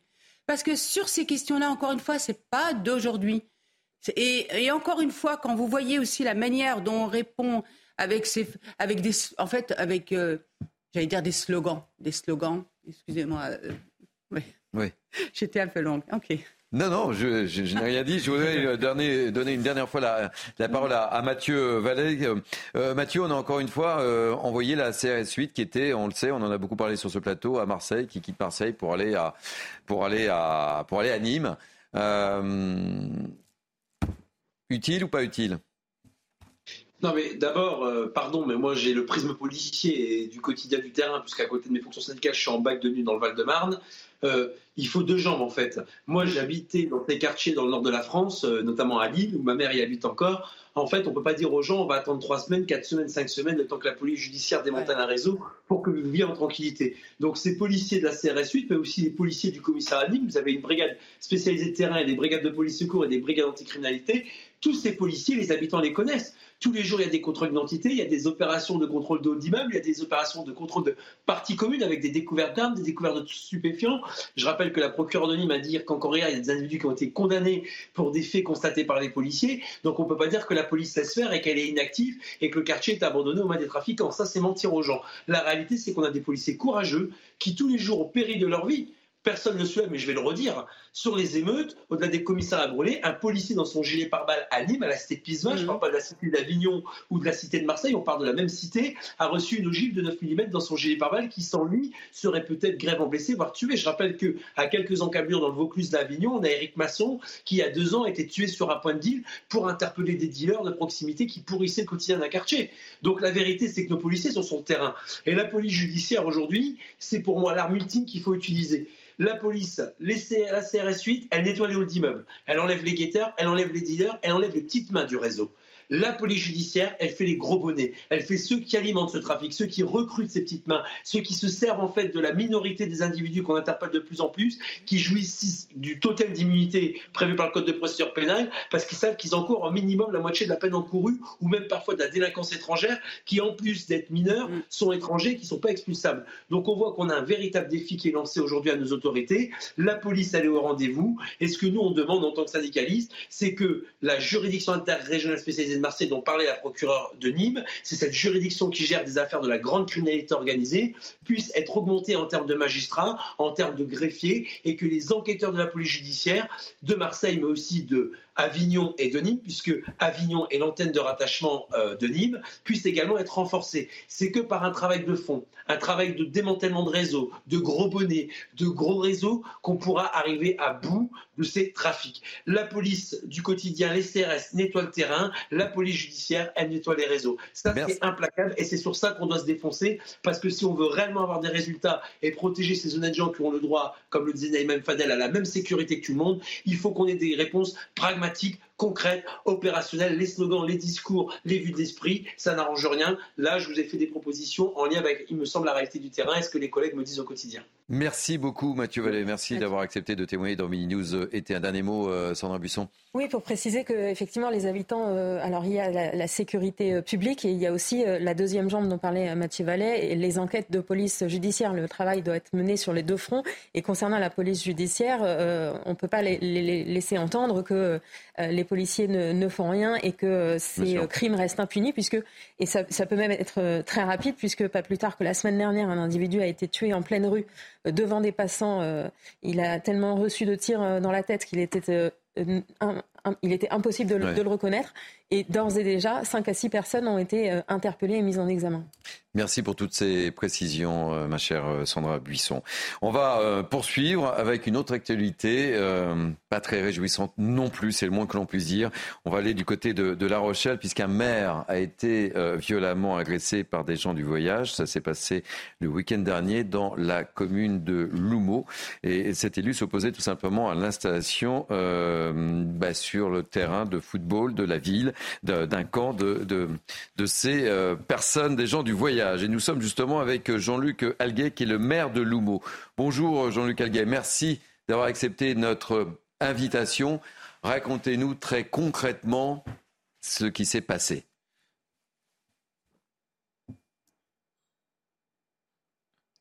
Vous avez un petit, on a un petit problème de son. Vous m'entendez? Oui, je vous entends très bien. Voilà, on vous entendait pas. Bonjour et, merci d'avoir accepté notre invitation, euh, Jean-Luc Alguer. Racontez-nous un petit peu les faits. Oui, ben, c'était samedi à 13h, j'étais en repas de famille euh, et avec ma fille, mon petit-fils, ma femme, et on m'appelle, mon adjointe m'appelle pour aller sur place parce que sur le terrain de foot, les gens du voyage avaient sectionné des poteaux, des poteaux et voulaient rentrer sur le stade. Donc j'y suis allé immédiatement, donc j'ai constaté les dégradations et euh, les gens du voyage sont venus euh, me voir à mon encontre. Je me suis présenté en tant que maire et je leur ai dit c'est pas possible. Ils me disaient si on est avec 13 4 14 caravanes et bientôt il y aura 200 caravanes qui vont arriver. J'y vais justement. Il y a une aire de grand passage qui a été mise cette année par la comité d'agglomération à 2 km. En face Lideret, ça peut pas être mieux. Et vous pouvez y aller. Non, euh, c'est une prairie. Ici c'est un stade, c'est mieux aménagé, tout. J'ai dit non, c'est pas possible, monsieur, de rentrer euh, sur ce stade. Donc là, ben, j'ai pris des photos des immatriculations et comme à, chaque fois, les gens du voyage crient. Euh, les insultes pleuvent, bon, on a l'habitude, et euh, ça a été très rapide. Je discutais avec une personne des gens de voyage, et quelqu'un est passé derrière moi, un, grand bonhomme, m'a sauté dessus, euh, m'a ceinturé au niveau du visage, où je n'arrivais plus à, respirer, de la bouche. Il est descendu au niveau de torse parce que je me débattais. Je continuais à me débattre, et, tout d'un coup, ben voilà, il m'a poussé contre une voiture, une Audi. Euh, sur l'estomac et les côtes, j'ai perdu la respiration, j'étais par terre, donc j'ai voulu me sortir de cette situation très rapidement. J'ai fait quelques pas, je suis retombé parce que j'avais plus de, respiration. Et euh, là, c'était choquant parce que j'étais à terre et, euh, ils étaient en train de me filmer au-dessus de moi, parlant. Le maire est à terre. j'étais comme un trophée, une proie qui était par terre. Il me touchait avec les pieds pour voir si je bougeais. Et voilà, il y a plein de choses qui passent dans la tête. Je me demandais si j'allais retrouver mon petit-fils et plein de choses. Et à force, j'ai retrouvé ma respiration. Je me suis relevé, euh, j'avais très mal sur le côté, euh, j'avais du mal encore à respirer. Et là, bon, ils ont sûrement réagi que euh, ils avaient fait une grosse bêtise. Et là, ils sont partis. Tous, ils sont partis très rapidement. Et après, la gendarmerie est arrivée sur le fait les pompiers, où j'étais en état de choc, où je tremblais, bon, je les remercie parce qu'ils ont réussi à me calmer euh, et je suis parti aux urgences où les médecins et infirmières m'ont réussi à me calmer parce que j'étais dans un état de choc où je tremblais. Et voilà, et aujourd'hui, je, je, vous parle, ça va mieux, beaucoup mieux, parce que jusqu'à présent, les interviews étaient compliquées. Et voilà, il faut, faut aller de l'avant. Voilà. Encore une fois, cette, cette agression, euh, et ces agressions se multiplient à, à, l'égard des, des, des, élus. Euh, c'est le symbole d'un certain malaise quand même, hein, et de, l'irrespect de, la profession. Euh, et, être maire, c'est difficile. Hein. C'est difficile. Euh, moi, j'étais chef d'entreprise euh, avant. je suis aussi vice-président de la comité d'administration de développement économique, de l'innovation. Je suis passionné. J'aime les gens. J'avance. on n'est pas allé là pour avoir un gros salaire ou quoi que ce soit. C'est pas. On veut travailler en toute sécurité et qu'on nous respecte. quand je vous entends et que je vois vos informations euh, qu'on respecte les enseignants, les médecins, les vétérinaires ou autres, euh, les élus. Euh, on doit être exemplaire. Je suis tout à fait d'accord. On, est, on essaie d'être exemplaire, mais qu'on nous respecte et qu'on travaille à toute sécurité. Je vous garde avec nous quelques instants, si, vous le souhaitez, Jean-Luc Alguet. Et merci encore une nouvelle fois d'accepter, parce que je suppose que ce n'est pas simple quand on subit une, telle agression. On peut comprendre que vous soyez profondément traumatisé. Et merci encore une fois d'avoir accepté notre invitation. Joseph Touvenel. Bah, déjà, il y a la première chose, quand il y a violence, zéro tolérance. Voilà, c'est pas plus compliqué que ça. Et on voit que c'est pas le cas, puisque euh, euh, Monsieur le maire vient de nous dire euh, lui-même, on a l'habitude.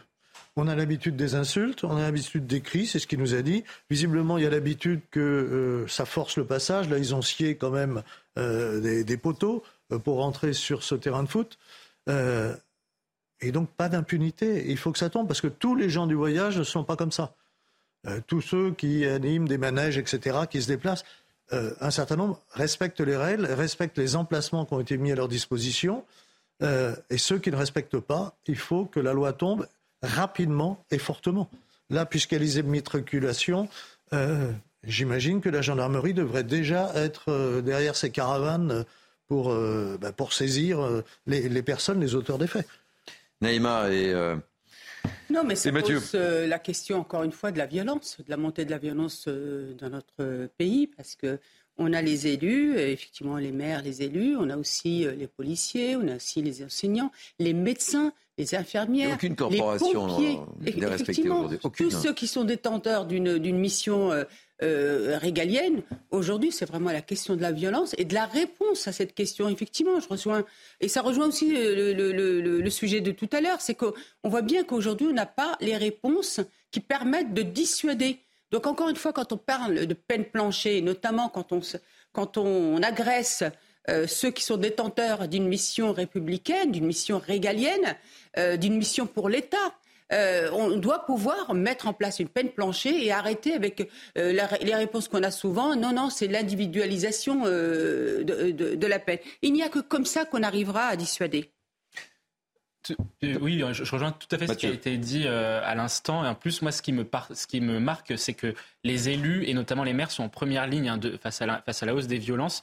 Et un chiffre qui est éloquent, c'est que 55% des maires euh, envisage, de ne pas se mmh. représenter eh en 2026. 55%, c'est énorme. Et comme l'a dit M. le maire, 12% qui ont démissionné. Complètement. Et comme l'a dit M. le maire, c'est pas une histoire d'indemnité ou, d'argent, c'est des gens qui, qui travaillent parfois. Moi, je je trouve qu'ils sont quasiment bénévoles hein, parfois euh, par rapport au regard oui, de, de leur rémunération euh, hier sur ce plateau.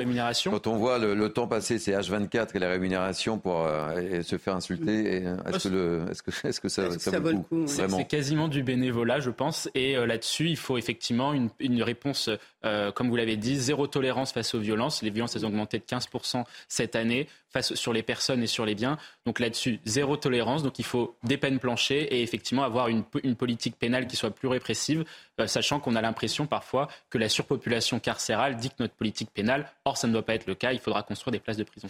Jean-Luc Alguet, vous n'avez pas envie de jeter l'éponge après avoir vécu cette, euh, cette agression? Qu'est-ce qui vous est passé dans la tête? Ah, dans la tête, bon, euh, en mois de mars, j'ai eu quand même des menaces de séquestration par un agriculteur de la représentante de la FNSEA parce que je voulais acheter des terres agricoles sous, en espace naturel sensible. Après euh, la menace de séquestration, maintenant une violence, c'est vrai que quand j'étais aux urgences, euh, j'avais envie de, tout lâcher parce que euh, j'étais sous état de choc. Mais après, j'ai eu une équipe soudée, beaucoup d'amis, beaucoup de témoignages, ma famille. Et comme je suis en battant, je me suis dit non, on va pas laisser faire, je vais me battre, mais je voudrais être accompagné. Voilà, je voudrais qu'on on soit plus tout seul et qu'il y ait une réactivité beaucoup plus forte et que la justice passe.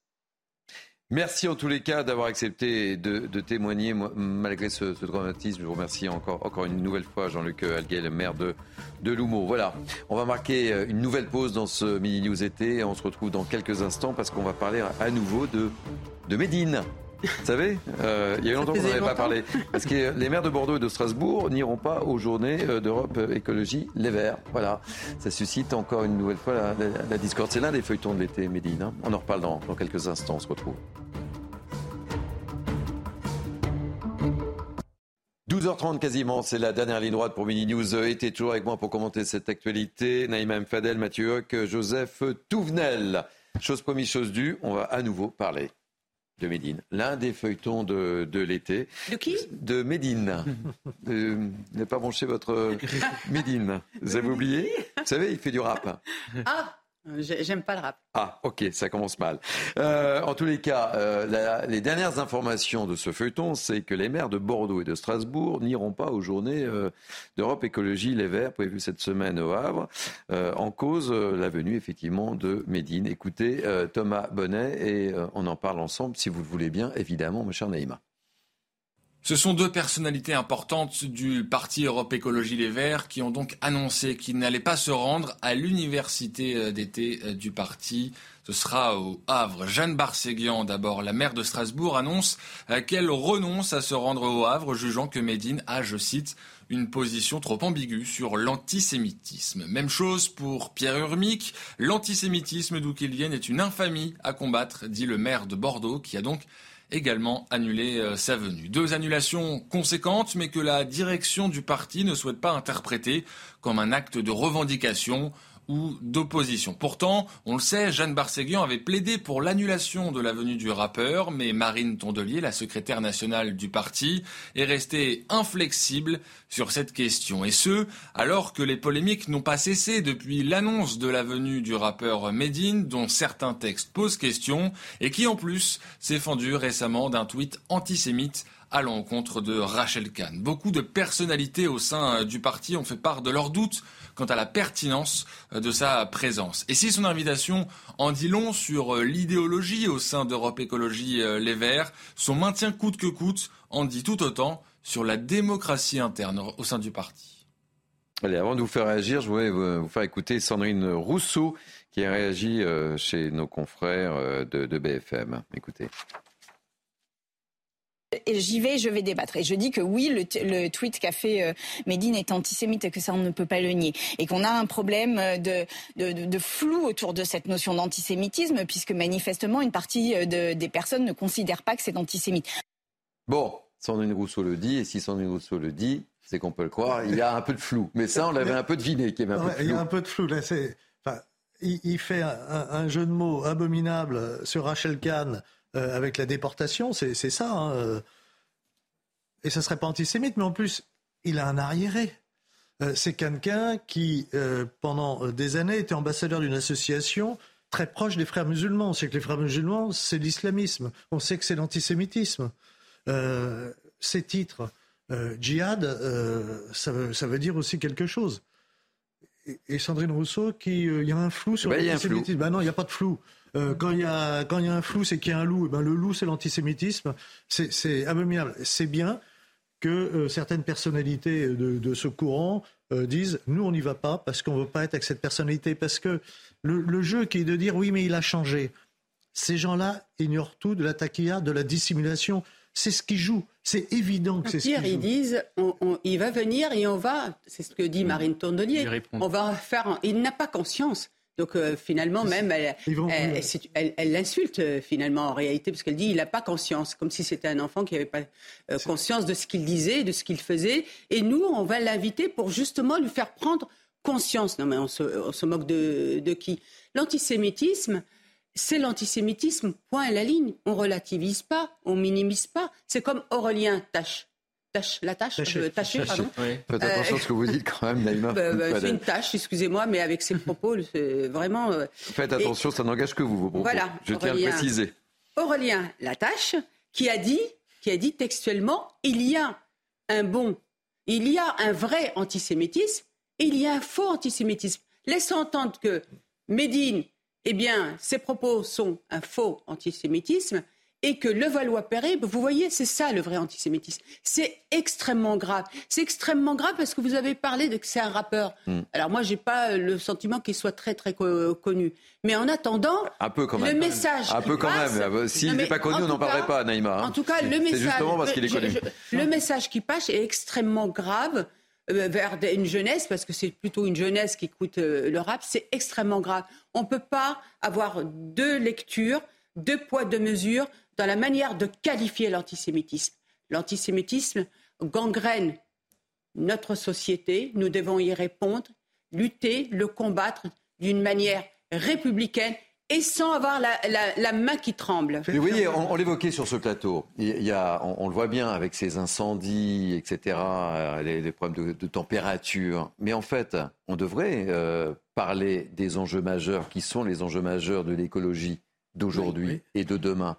Et en fait, de quoi parle-t-on hmm. ben, On parle de Médine. Et on ne parle pas des enjeux écologiques qui sont quand même la vocation même de, de, de, de, ce parti. Et, c'est ça qui est problématique million, aussi. Un million et demi d'abonnés euh, réseaux sociaux. Hein. Donc c'est pas rien. Non, non, c'est pas rien. les, les, les, Verts, en fait, ce qu'ils veulent jouer, Moi, je le connaissais pas. Un, hein, petit fond électoral. Demandez à vos enfants. C'est pas que ça. Non, je les connais. Il y a une vidéo qui est pas si ancienne où on entend Médine qui parle des homosexuels en, en parlant de Tarlouse. Hmm. voilà, voilà le personnage.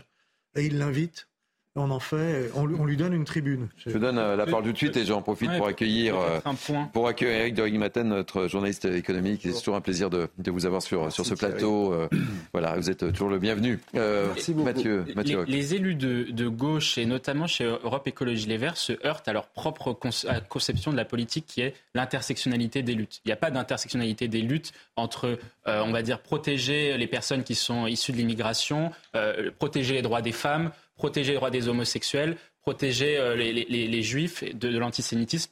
Pourquoi? Parce que dans certains quartiers, et c'est là où justement ça revient à notre, ça rejoint notre discussion sur euh, les élus de gauche depuis les années 80, on laissait faire. Moi, j'ai grandi aussi dans un quartier comme vous, évidemment dans les années euh, beaucoup plus récemment, mais c'est, on voit qu'il y a quand même, c'est gangréné l'antisémitisme, là aussi l'homophobie dans ces quartiers-là, et là-dessus, effectivement, on n'est pas les, élus, notamment de gauche, par euh, justement peur de vouloir être taxés de, racisme, n'ont pas voulu euh, voir ces, états de fait dans ces quartiers-là et n'ont pas apporté des réponses suffisantes sur, euh, les, sur la question de l'antisémitisme et de l'homophobie notamment. Mais c'est ça qui est grave, c'est qu'ils ont une posture extrêmement misérabiliste et infantilisante. Les quartiers populaires ne leur appartiennent pas. De quel droit ils décrètent qu'il y a des choses peut-être justement euh, dans le cadre de l'antisémitisme ou, autre, qu'il fallait dans le sens d'une minorité, parce que ça reste quand même une minorité mm. qui peut être effectivement dans l'antisémitisme. Et, on jette par, par ce fait-là l'anathème sur l'ensemble des habitants. Voilà, pour refermer euh, ce chapitre, peut-être que le feuilleton aura encore des rebondissements. Je vous propose d'écouter une dernière réaction, celle de Grégory Doucet. Et ensuite, on revient vers vous, euh, mon cher Eric de Maten. C'est notre cuisine interne, j'ai envie de dire. Euh, c'est même assez, euh, c'est même assez que des gens puissent exprimer un avis, pour ou un avis contre.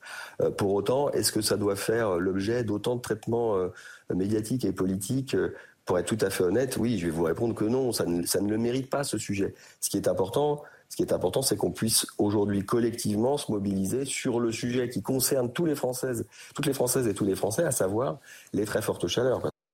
Ben voilà, c'est ce que j'évoquais tout à l'heure. La priorité, c'est peut-être ça. Allez, on va changer de, sujet. Euh, notre ami Eric de euh, nous a rejoint.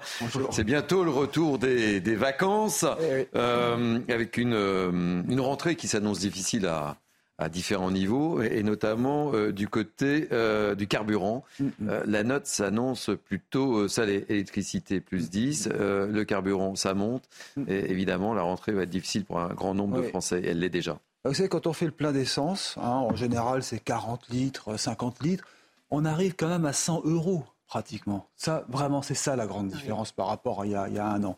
Et alors, j'ai appelé tout à l'heure l'Union française des industries du pétrole. Ils ont changé de nom, l'UFIP, ça s'appelle maintenant Énergie et Mobilité. Et ils m'ont sorti un graphique, vous allez voir, qui est extrêmement intéressant. Parce que euh, quand vous regardez euh, le 16 septembre 2022, donc c'était à peu près il y a un an, disons, regardez où on en était 1,55€ pour du samplon 95. J'ai pris le samplon 95 parce que c'est le plus courant maintenant. On est monté ensuite à 1,66 le 16 décembre. Vous voyez, 1,81 le 7 juillet. 2023. Euh, et là, 22 août, 1,93. Ah et si je regardais aussi les stations d'hypermarché, je ne vais pas les citer, hmm. mais ah, ils faisaient des prix intéressants pendant longtemps. Ils vendaient à prix coûtant, comme il dit. Maintenant, ils arrivent à 1,97. Vous vous rendez compte? Et sur les hein. autoroutes, c'est 2 euros, 2,10 euros. J'ai vu ce matin à Paris 2,25 euros le litre de samplon 95. C'est vraiment de la folie. Alors, que se passe-t-il D'abord, euh, d'abord, il n'y a plus les aides de l'État. Il ne faut pas oublier que l'an dernier, à la même époque, hein, jusqu'au 31 décembre, vous aviez 10 centimes de remise, plus les hyper qui faisaient aussi des rabais. Mais ce qui s'est passé, c'est que le carburant, le pétrole brut, est remonté en flèche. Il est passé de, 70 dollars à 85 dollars le baril. Donc voilà. Et pourquoi ça monte Alors qu'on ne parle plus de la guerre en Ukraine. Enfin, si on en parle, ce n'est pas la raison. Eh bien, c'est parce que euh, les pays du Golfe ralentissent la production, parce qu'ils se disent ah bah il va y avoir une croissance ralentie. Euh, l'Europe va ralentir. En Chine, vous avez vu, en Chine, ça commence à se durcir. Euh, il y a moins de consommation. Euh, les usines maintenant se délocalisent et reviennent plus vers l'Europe ou les États-Unis. Donc il y a un ralentissement chinois. Il y a les tensions avec Taïwan. Donc moins de pétrole produit. Et puis, je, je, le dis toujours, il y a aussi un phénomène qui est incroyable. C'est qu'on n'aura plus du carburant pas cher. Pourquoi? Parce que vous avez déjà 10 centimes de plus d'office pourquoi? C'est une taxe dont on ne parle jamais. C'est ce qu'on appelle le certificat d'économie d'énergie. Ça vous a fichu, si je puis dire, 7 centimes de plus sur le prix du super samplon. Et les carburants bio, sans que vous le sachiez, on vous a mis du carburant bio dans votre essence normale. Et ça, ça pèse 3 centimes de plus. Et déjà, d'office, il y a 10 centimes. Quoi qu'il en soit, il y a 10 centimes de plus. Donc, on arrive à des prix très élevés. Alors, c'est pas fini parce que. Euh, ah, c'est la question que je vais vous poser. Euh, les, experts, les experts disent que ça va dépasser les 2 euros euh, allègrement. Et puis, il va y avoir de nouvelles taxes à l'avenir. C'est ça qui est terrible. En 2027, bon, ça, c'est encore loin, mais ça n'est que dans 4 ans, vous allez avoir une taxe sur le CO2. Et d'office, vous aurez 10 centimes de plus encore sur le samplon 95 et les autres carburants. Le seul qui échappe encore, c'est le diesel. Et ça, c'est un paradoxe, parce qu'on était dépendant de la Russie pour le gazole. Hmm. Et puis, il y a eu de nouvelles filières qui se sont créées. Donc maintenant, on n'est plus dépendant de la Russie. Le gazole, du coup, a baissé et redevient intéressant par rapport au samplon 95, qui n'était pas le cas. Voilà. Seule solution, bah, ça serait de baisser les taxes. Hein. Elle pèse 60% dans le prix de l'essence. Mais ça, c'est presque un vœu pieux, puisqu'on a beau demander, ça ne se fera jamais, pratiquement. En tout cas, rouler avec des voitures à essence coûte de plus en plus cher. Et si on passe à l'électrique, bah, c'est pas donné non plus. Hein. Bah, l'achat d'une voiture électrique. Exactement. Et, et puis il faut trouver également les bornes aussi. Il faut trouver les bornes et le gouvernement, je pense, un jour trouvera les taxes aussi parce que ça. Et puis il faut avoir les moyens. Effectivement, il faut avoir les moyens. Merci mille fois. On aime aborder tous ces sujets très concernants dans Mini News été. Merci Eric euh, de toutes ces précisions. Les derniers sujets sur lesquels j'aimerais euh, vous faire réagir très rapidement, puisqu'on parlait de rentrée euh, du côté du carburant, ça va être difficile, mais la rentrée scolaire approche à grands pas. Et oui, profitez-en si vous êtes en vacances. Et certains parents déjà euh, pensent à, recaler leurs enfants Évidemment, parce que lorsqu'on est en vacances, on profite, on se couche tard. C'est pas simple. Regardez ce reportage sur la belle plage de Pornichet euh, en Loire-Atlantique avec Mickaël Chailloux et on sera avec un médecin spécialiste du sommeil au centre et la santé qui nous donnera tous les conseils. Voilà, c'est aussi ça la vocation de Mini News. Une eau à 20 degrés, un soleil radieux, difficile dans ces conditions de se projeter vers la rentrée scolaire. Les parties de Molki s'enchaînent pour cette famille réunie le temps des vacances à Pornichet. Septembre est encore très loin. Mine de rien, on reste quand même en vacances un peu jusqu'au bout. De toute façon, c'est difficile de les faire euh, se coucher plus tôt à partir de 15 ans. Enfin, 15 ans, ma fille a 17 ans. Euh, jusqu'au dernier jour, ils sont en vacances. Donc c'est plutôt le jour de la rentrée, ben on est crevé parce qu'il faut se lever tôt. À chacun sa méthode. Pour certains parents, les enfants doivent garder le rythme, y compris en juillet. Nous les décalons pas complètement pendant les vacances. Euh, donc du coup, ils se couchent pas plus tard que 22 heures et ils s'endorment pas après 23 heures le soir. Pour ce naturopathe, accorder le rythme biologique de l'enfant à celui de l'école doit se faire en douceur et sans contrainte. On peut s'y prendre euh, au moins une semaine à 10 jours avant la rentrée. Euh, et progressivement, 5-10 euh, minutes tous les soirs, un peu plus tôt. Et ils vont reprendre le rythme sans problème pour, pour se coucher, dans l'idéal, entre 20h30 et 21h30. La mélatonine, naturellement, se déclenche autour de 21h. La mélatonine, c'est l'hormone du sommeil. Sur la côte atlantique, l'été digne de ce nom qui n'est arrivé qu'à la mi-août risque de rendre encore plus amère la rentrée des écoliers en septembre. Bonjour euh, Pascal Ogrisec, soyez la bienvenue. Euh, je rappelle que vous êtes donc médecin spécialiste du sommeil au Centre la Santé. Et oui, faut penser à la rentrée scolaire. Et c'est pas simple quand on est parent d'essayer de réguler euh, le sommeil des enfants, des petits bouts de choux, ou même des plus grands aussi, qui n'ont pas spécialement envie de, se coucher de bonne heure. Quels sont les conseils? Dites-nous tout. Alors, c'est vrai que pendant les vacances, on s'est un peu laissé aller euh, au niveau des, horaires et euh, il faut à peu près une semaine avant la rentrée des classes penser à se recaler. Et pour pour se recaler, ben, il faut se lever tous les jours un petit peu plus tôt. Parce que se coucher plus tôt, euh, c'est l'heure du coucher, le moment où on a sommeil le soir, ça va être fonction de l'heure du lever. Et euh, si on, oblige l'enfant à aller se coucher plus tôt tous les soirs, il, il va pas toujours être d'accord, surtout quand il est encore en vacances. Donc le lever progressivement, euh, ça dépend de, du décalage qu'il avait. Si par exemple il se levait deux heures plus tard que l'heure à laquelle il sera obligé de se lever euh, pour aller à l'école, ben faut calculer tous les jours à peu près un quart d'heure plus tôt pour qu'il arrive, pour qu'il ait sommeil plutôt le soir et qu'il s'endorme. Alors on parle des enfants, j'évoque les enfants, mais ça concerne aussi les adultes euh, euh, néanmoins, Pascal. Parce qu'on a pris des habitudes. On, dîne tard, on fait des bons repas, on fait des barbecues, euh, on fait quelques abus. Donc euh, il faut essayer de retrouver le rythme pour être en pleine forme, euh, euh dépotrominé quand on reprend le travail. Oui, adultes aussi, c'est vrai. Et puis il faut donner le bon exemple à ses enfants. en se levant, il ne faut pas l'élever très tôt le matin et puis continuer à faire la grasse matinée. et aller se recoucher. Non, mais c'est vrai que les adultes aussi doivent euh, essayer de se recaler. Mais bon, les adultes, euh, on peut dire que peut-être qu'ils supporteront mieux une petite dette de sommeil pendant quelques jours euh, qu'un petit enfant.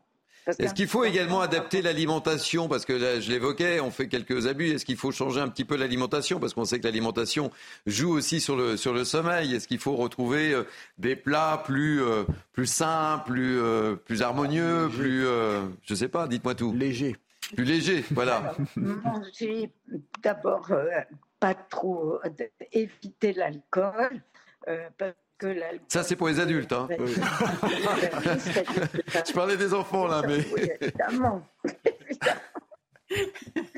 oh, bah, les enfants, leur, leur faire reprendre un rythme, qui dînent pas trop tard. Euh, voyez, remettre un peu les pendules à l'heure progressivement pour qu'ils reprennent le rythme de l'école et évidemment éviter euh, les, euh, je sais pas, les, trop, les repas trop, trop riches le soir, euh, trop, trop tard, enfin pas juste avant d'aller au lit, qu'ils aient un petit moment après le dîner et qu'ils aillent pas se coucher dès qu'ils ont avalé la dernière bouchée du dîner.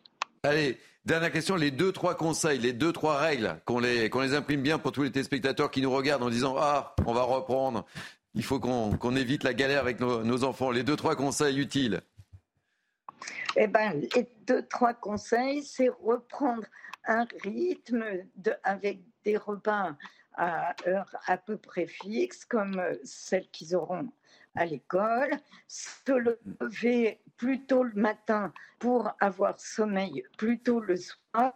Et dès qu'on se réveille le matin, s'exposer à la lumière du jour qui a un effet éveillant, et puis et ne pas regarder le portable. Ah, un petit problème de liaison. Merci euh, beaucoup Pascal Grisec. Je rappelle que vous êtes médecin spécialiste du sommeil au centre et la santé. Éric Durig-Maten, ah vous venez de reprendre le chemin de l'école, le chemin de CNews. Vous vous êtes appliqué une règle pour être en, bonne forme euh, pour participer à Midi News, par exemple Je pense que le, prof, le docteur ne me, contredira pas. Il ne faut pas regarder son téléphone portable avant de dormir. parce que du coup, ça fait de la lumière euh, très désagréable et ça vous empêche de trouver le sommeil. C'est vrai que les enfants, c'est pas facile de les faire décrocher du portable avant d'aller faire dodo. Naïma.